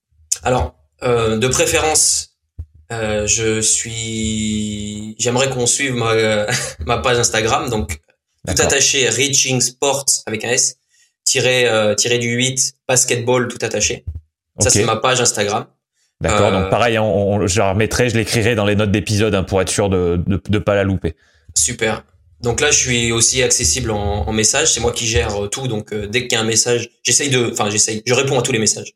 D'accord. Donc euh, donc il y a pas de souci là-dessus. et sinon, plus personnellement, peut-être je dirais LinkedIn. D'accord. Donc Mathis Quatrieux, comme c'est marqué sur le nom de l'épisode, disponible là-dessus. Voilà. Ok, très bien, très bien. Est-ce qu'il y a est-ce, qu'il y a quelque chose dont on n'a pas parlé vraiment que j'ai pas abordé? Je t'ai pas posé de questions qui t'ont amené euh, que t'aimerais mentionner avant qu'on termine l'épisode? Parce que là on arrive on arrive vers la fin. Est-ce qu'il y a quelque chose qu'on a oublié de qu'on a oublié de dire? Que tu, tu, veux préciser? Euh, Quelque chose qui me vient en tête tout de suite qu'on n'a pas parlé mais qui n'était pas forcément prévu initialement, euh, c'est de dire aux, auditeurs que le que le, le meilleur investissement à faire c'est sur soi-même. Pas forcément dans une démarche de lecture, pas forcément dans, dans une démarche sportive, mais dans une démarche euh, humaine, c'est-à-dire euh, toujours se poser la question de savoir qu'est-ce que j'ai fait, qu'est-ce que j'aurais pu faire mieux. On en a un tout petit peu parlé, mais je pense que c'est important de souligner ça.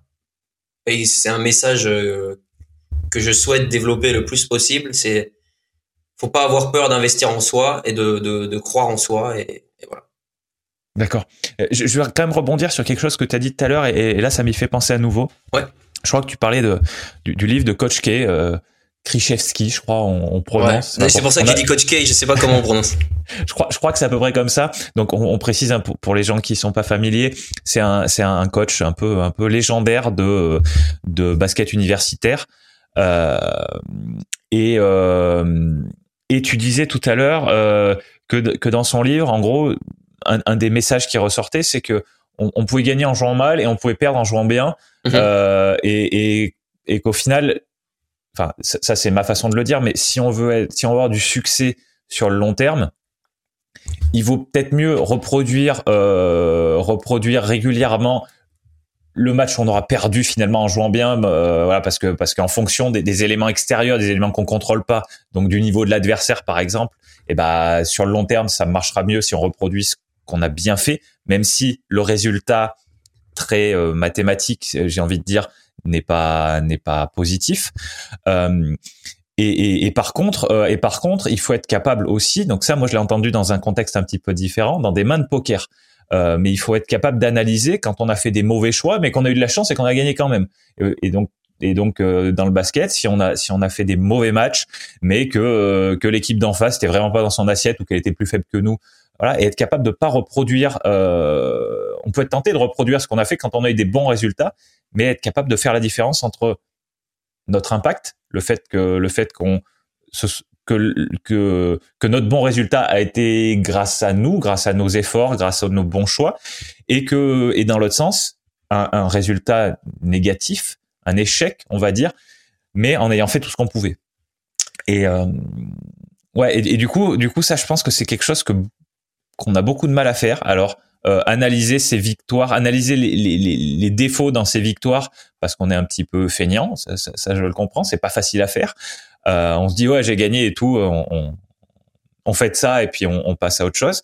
Et à côté de ça, bah, ne, ne pas ne pas euh, ne pas jeter le, le bébé avec l'eau du bain euh, dans, dans, les défaites. Hein. Euh, je pense que c'est quelque chose de très important et donc tu, tu, tu, le mentionnes et tu le mentionnes à nouveau. Donc je voulais juste insister un petit peu là-dessus. Bah, je vais même donner une ressource supplémentaire d'un livre qui a aussi impacté pas mal. Euh, donc j'ai retrouvé là le, le, le, nom français de, de ce livre. Ça s'appelle Changer d'état d'esprit de Carol Dweck. Euh, en anglais c'est Mindset de Carol Dweck. Et en fait c'est cette psychologie là de dire arrêtons de se concentrer sur les résultats, mais concentrons-nous plus sur notre progression personnelle. C'est-à-dire que arrêtons de voir les choses de manière binaire et, et de se dire bah par exemple, euh, je, sais que j'ai découvert ce livre en écoutant euh, Brad Stevens, le coach de, de, des Celtics, qui utilise aussi cette, euh, ce, système-là. Et c'est de se dire, lui, il dit, se concentrer sur le fait de grandir en équipe que le fait de gagner des trophées. Et en fait, gagner des trophées, ça sera juste une sorte de... Une conséquence. Ouais, une conséquence. Et de se dire, bah, on s'arrête pas là, quoi faut toujours mm. chercher à être un petit peu meilleur. Et lui, il l'a fait tout de suite en arrivant à, Boston, où il arrive dans une équipe qui est totalement en reconstruction. Il gagne un petit peu de match au début. L'année d'après, il est encore meilleur, puis encore meilleur, puis encore meilleur, puis dans le top 2, puis je me demande même s'il n'est pas déjà arrivé premier de la conférence Est. Et donc, il est dans cet euh, état d'esprit-là de se dire, ben, j'ai les mots anglais, mais euh, focusing on growth, not on trophies. Se concentrer sur le, fait de grandir que le fait de gagner des trophées, quoi. Ouais. Et, et ça, c'est un livre qui est un pavé parce que c'est un c'est de la psychologie, c'est c'est c'est faut quand même s'y connaître un petit peu pour tout assimiler, mais c'est un livre qui a eu énormément d'impact sur euh, ma façon d'aborder les choses tous les jours. Et euh, je parlais du, du coach euh, du coach Kay là, et celui le, le, coach qui a le plus d'impact pour moi, il a écrit aussi pas mal de livres, c'est le coach John Wooden qui a gagné énormément de matchs de championnat universitaire, je saurais pas dire le nombre, avec avec UCLA euh, et c'est le coach aujourd'hui qui a eu le plus de victoires euh, dans le basket euh, de l'histoire. Et c'était avant d'être un coach, c'était un, un, être humain incroyable, un être humain incroyable. Et il a essayé en coachant de d'impacter les joueurs aussi dans leur vie quotidienne. Et, et il a eu une phrase dans une interview qui m'a qui m'a marqué. Le, le, le, le, journaliste lui demande quel est le joueur dont tu es le plus fier que tu as eu? Il a eu Karim Abdul-Jabbar, il a eu il me semble que c'est Karim Abdul-Jabbar, hein, mais enfin bon, il a eu des joueurs euh, incroyables. Et il a dit non, le celui dont je suis le plus fier, vous le connaissez pas, c'est un tel, euh, il a il est ingénieur aujourd'hui, mais c'est parce qu'il est arrivé, j'aurais pas mis une seule pièce sur le fait qu'il fasse partie de mon équipe, mais il est arrivé et il a bossé et il a bossé et il a bossé, puis il a grappillé des petites minutes, puis des petites minutes, puis il a jamais baissé les bras, puis il a continué, etc. Et il dit pour moi, lui, c'est ma plus grosse réussite. C'est mon joueur qui a ma plus grosse réussite personnelle dans le coaching, c'est Hmm. Et c'est un nom, euh, il n'a pas joué en NBA, euh, il a, il a jamais été titulaire dans son équipe, mais par contre c'était un bosseur, c'était un être humain incroyable et, et donc sa plus grosse fierté. Et donc j'essaye moi de tourner mon coaching un peu là-dessus et donc de tourner Reaching Sport aussi un peu là-dessus aussi. Super, super. Bon, dernière question. Est-ce que en une phrase ou, en, très peu de phrases, en, ultra résumé, est-ce que tu pourrais nous dire euh, ce que tu aimerais qu'on retienne de cet épisode après l'avoir écouté?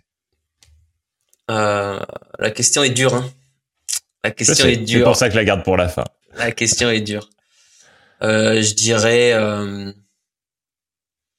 je dirais qu'il y a, il y a tellement de richesses dans dans nos pratiques, que ce soit sportives ou autres, qui peuvent nous aider à être qui peuvent nous aider à notre développement personnel. Et le sport euh, est l'image même de ça et, et que et qu'il faut toujours se poser la question quand on fait quelque chose de se dire, c'est résumé, hein, c'est de se dire, ce que j'ai appris là, est-ce que je suis pas capable de le de, de l'utiliser dans d'autres circonstances pour être une meilleure personne, pour être plus performant, être tout ça. Voilà. Est-ce que c'est clair? Est-ce que c'est résumé? C'était une phrase, mais une phrase longue, donc. Euh, non, non, mais après, je te dis, c'est une ou une ou plusieurs phrases, mais mais vraiment, euh, Vraiment, parce que c'est quand, quand, on parle comme ça, c'est des épisodes qui, qui, qui durent longtemps. Euh, mm. Principes fondamentaux, c'est des épisodes qui durent longtemps où on prend notre temps. Euh, mais mais après, ça, je, trouve que c'est bien de terminer sur sur quelque chose de, même si on parle encore un, petit peu derrière là aujourd'hui, mais de terminer sur quelque chose où qui, qui, représente vraiment ce qui est le plus important pour toi et ce qui est ce qui est un de tes principes fondamentaux en fait. Ouais, bah c'est ça. C'est euh, quoi qu'on fasse, euh, essayer de le retranscrire sur autre chose parce que ça peut être un impact positif, euh, peu importe l'expérience, dans, dans, dans, un autre domaine. Bien, bien. Merci Mathis. Bah y a pas de quoi, avec plaisir. C'était un bon moment. J'ai passé un vrai bon moment, donc super. Eh ben, tant mieux. Moi aussi.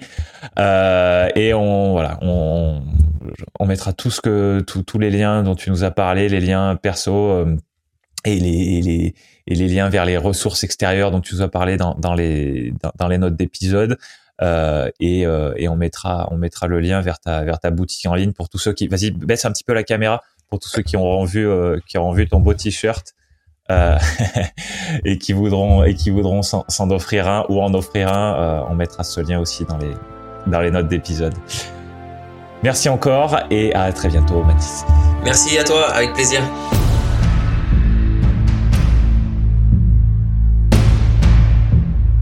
Merci cher auditeur d'avoir écouté cette discussion jusqu'au bout. Tu peux retrouver les notes de chaque épisode sur le site alexandrepenot.fr slash podcast. C'est Alexandre, P-E-N-O-T slash podcast. Ces notes contiennent notamment le moyen de contacter l'invité et les références qu'il ou elle a mentionnées. Sur cette même page, tu trouveras les vidéos de tous les extraits marquants de l'épisode, ainsi que la version vidéo de l'épisode complet. Si tu veux aider ce podcast à continuer de se développer, tu peux t'abonner sur ta plateforme d'écoute préférée et y laisser une évaluation positive. Tu peux également me parler directement depuis le formulaire de contact de mon site pour me dire qui tu es, comment tu as découvert Principes fondamentaux et éventuellement qui tu penses qui ferait un bon invité. évidemment, ce qui aide le plus, c'est que tu recommandes ce podcast à des personnes que ces discussions pourraient intéresser. À bientôt pour un nouvel épisode de Principes fondamentaux.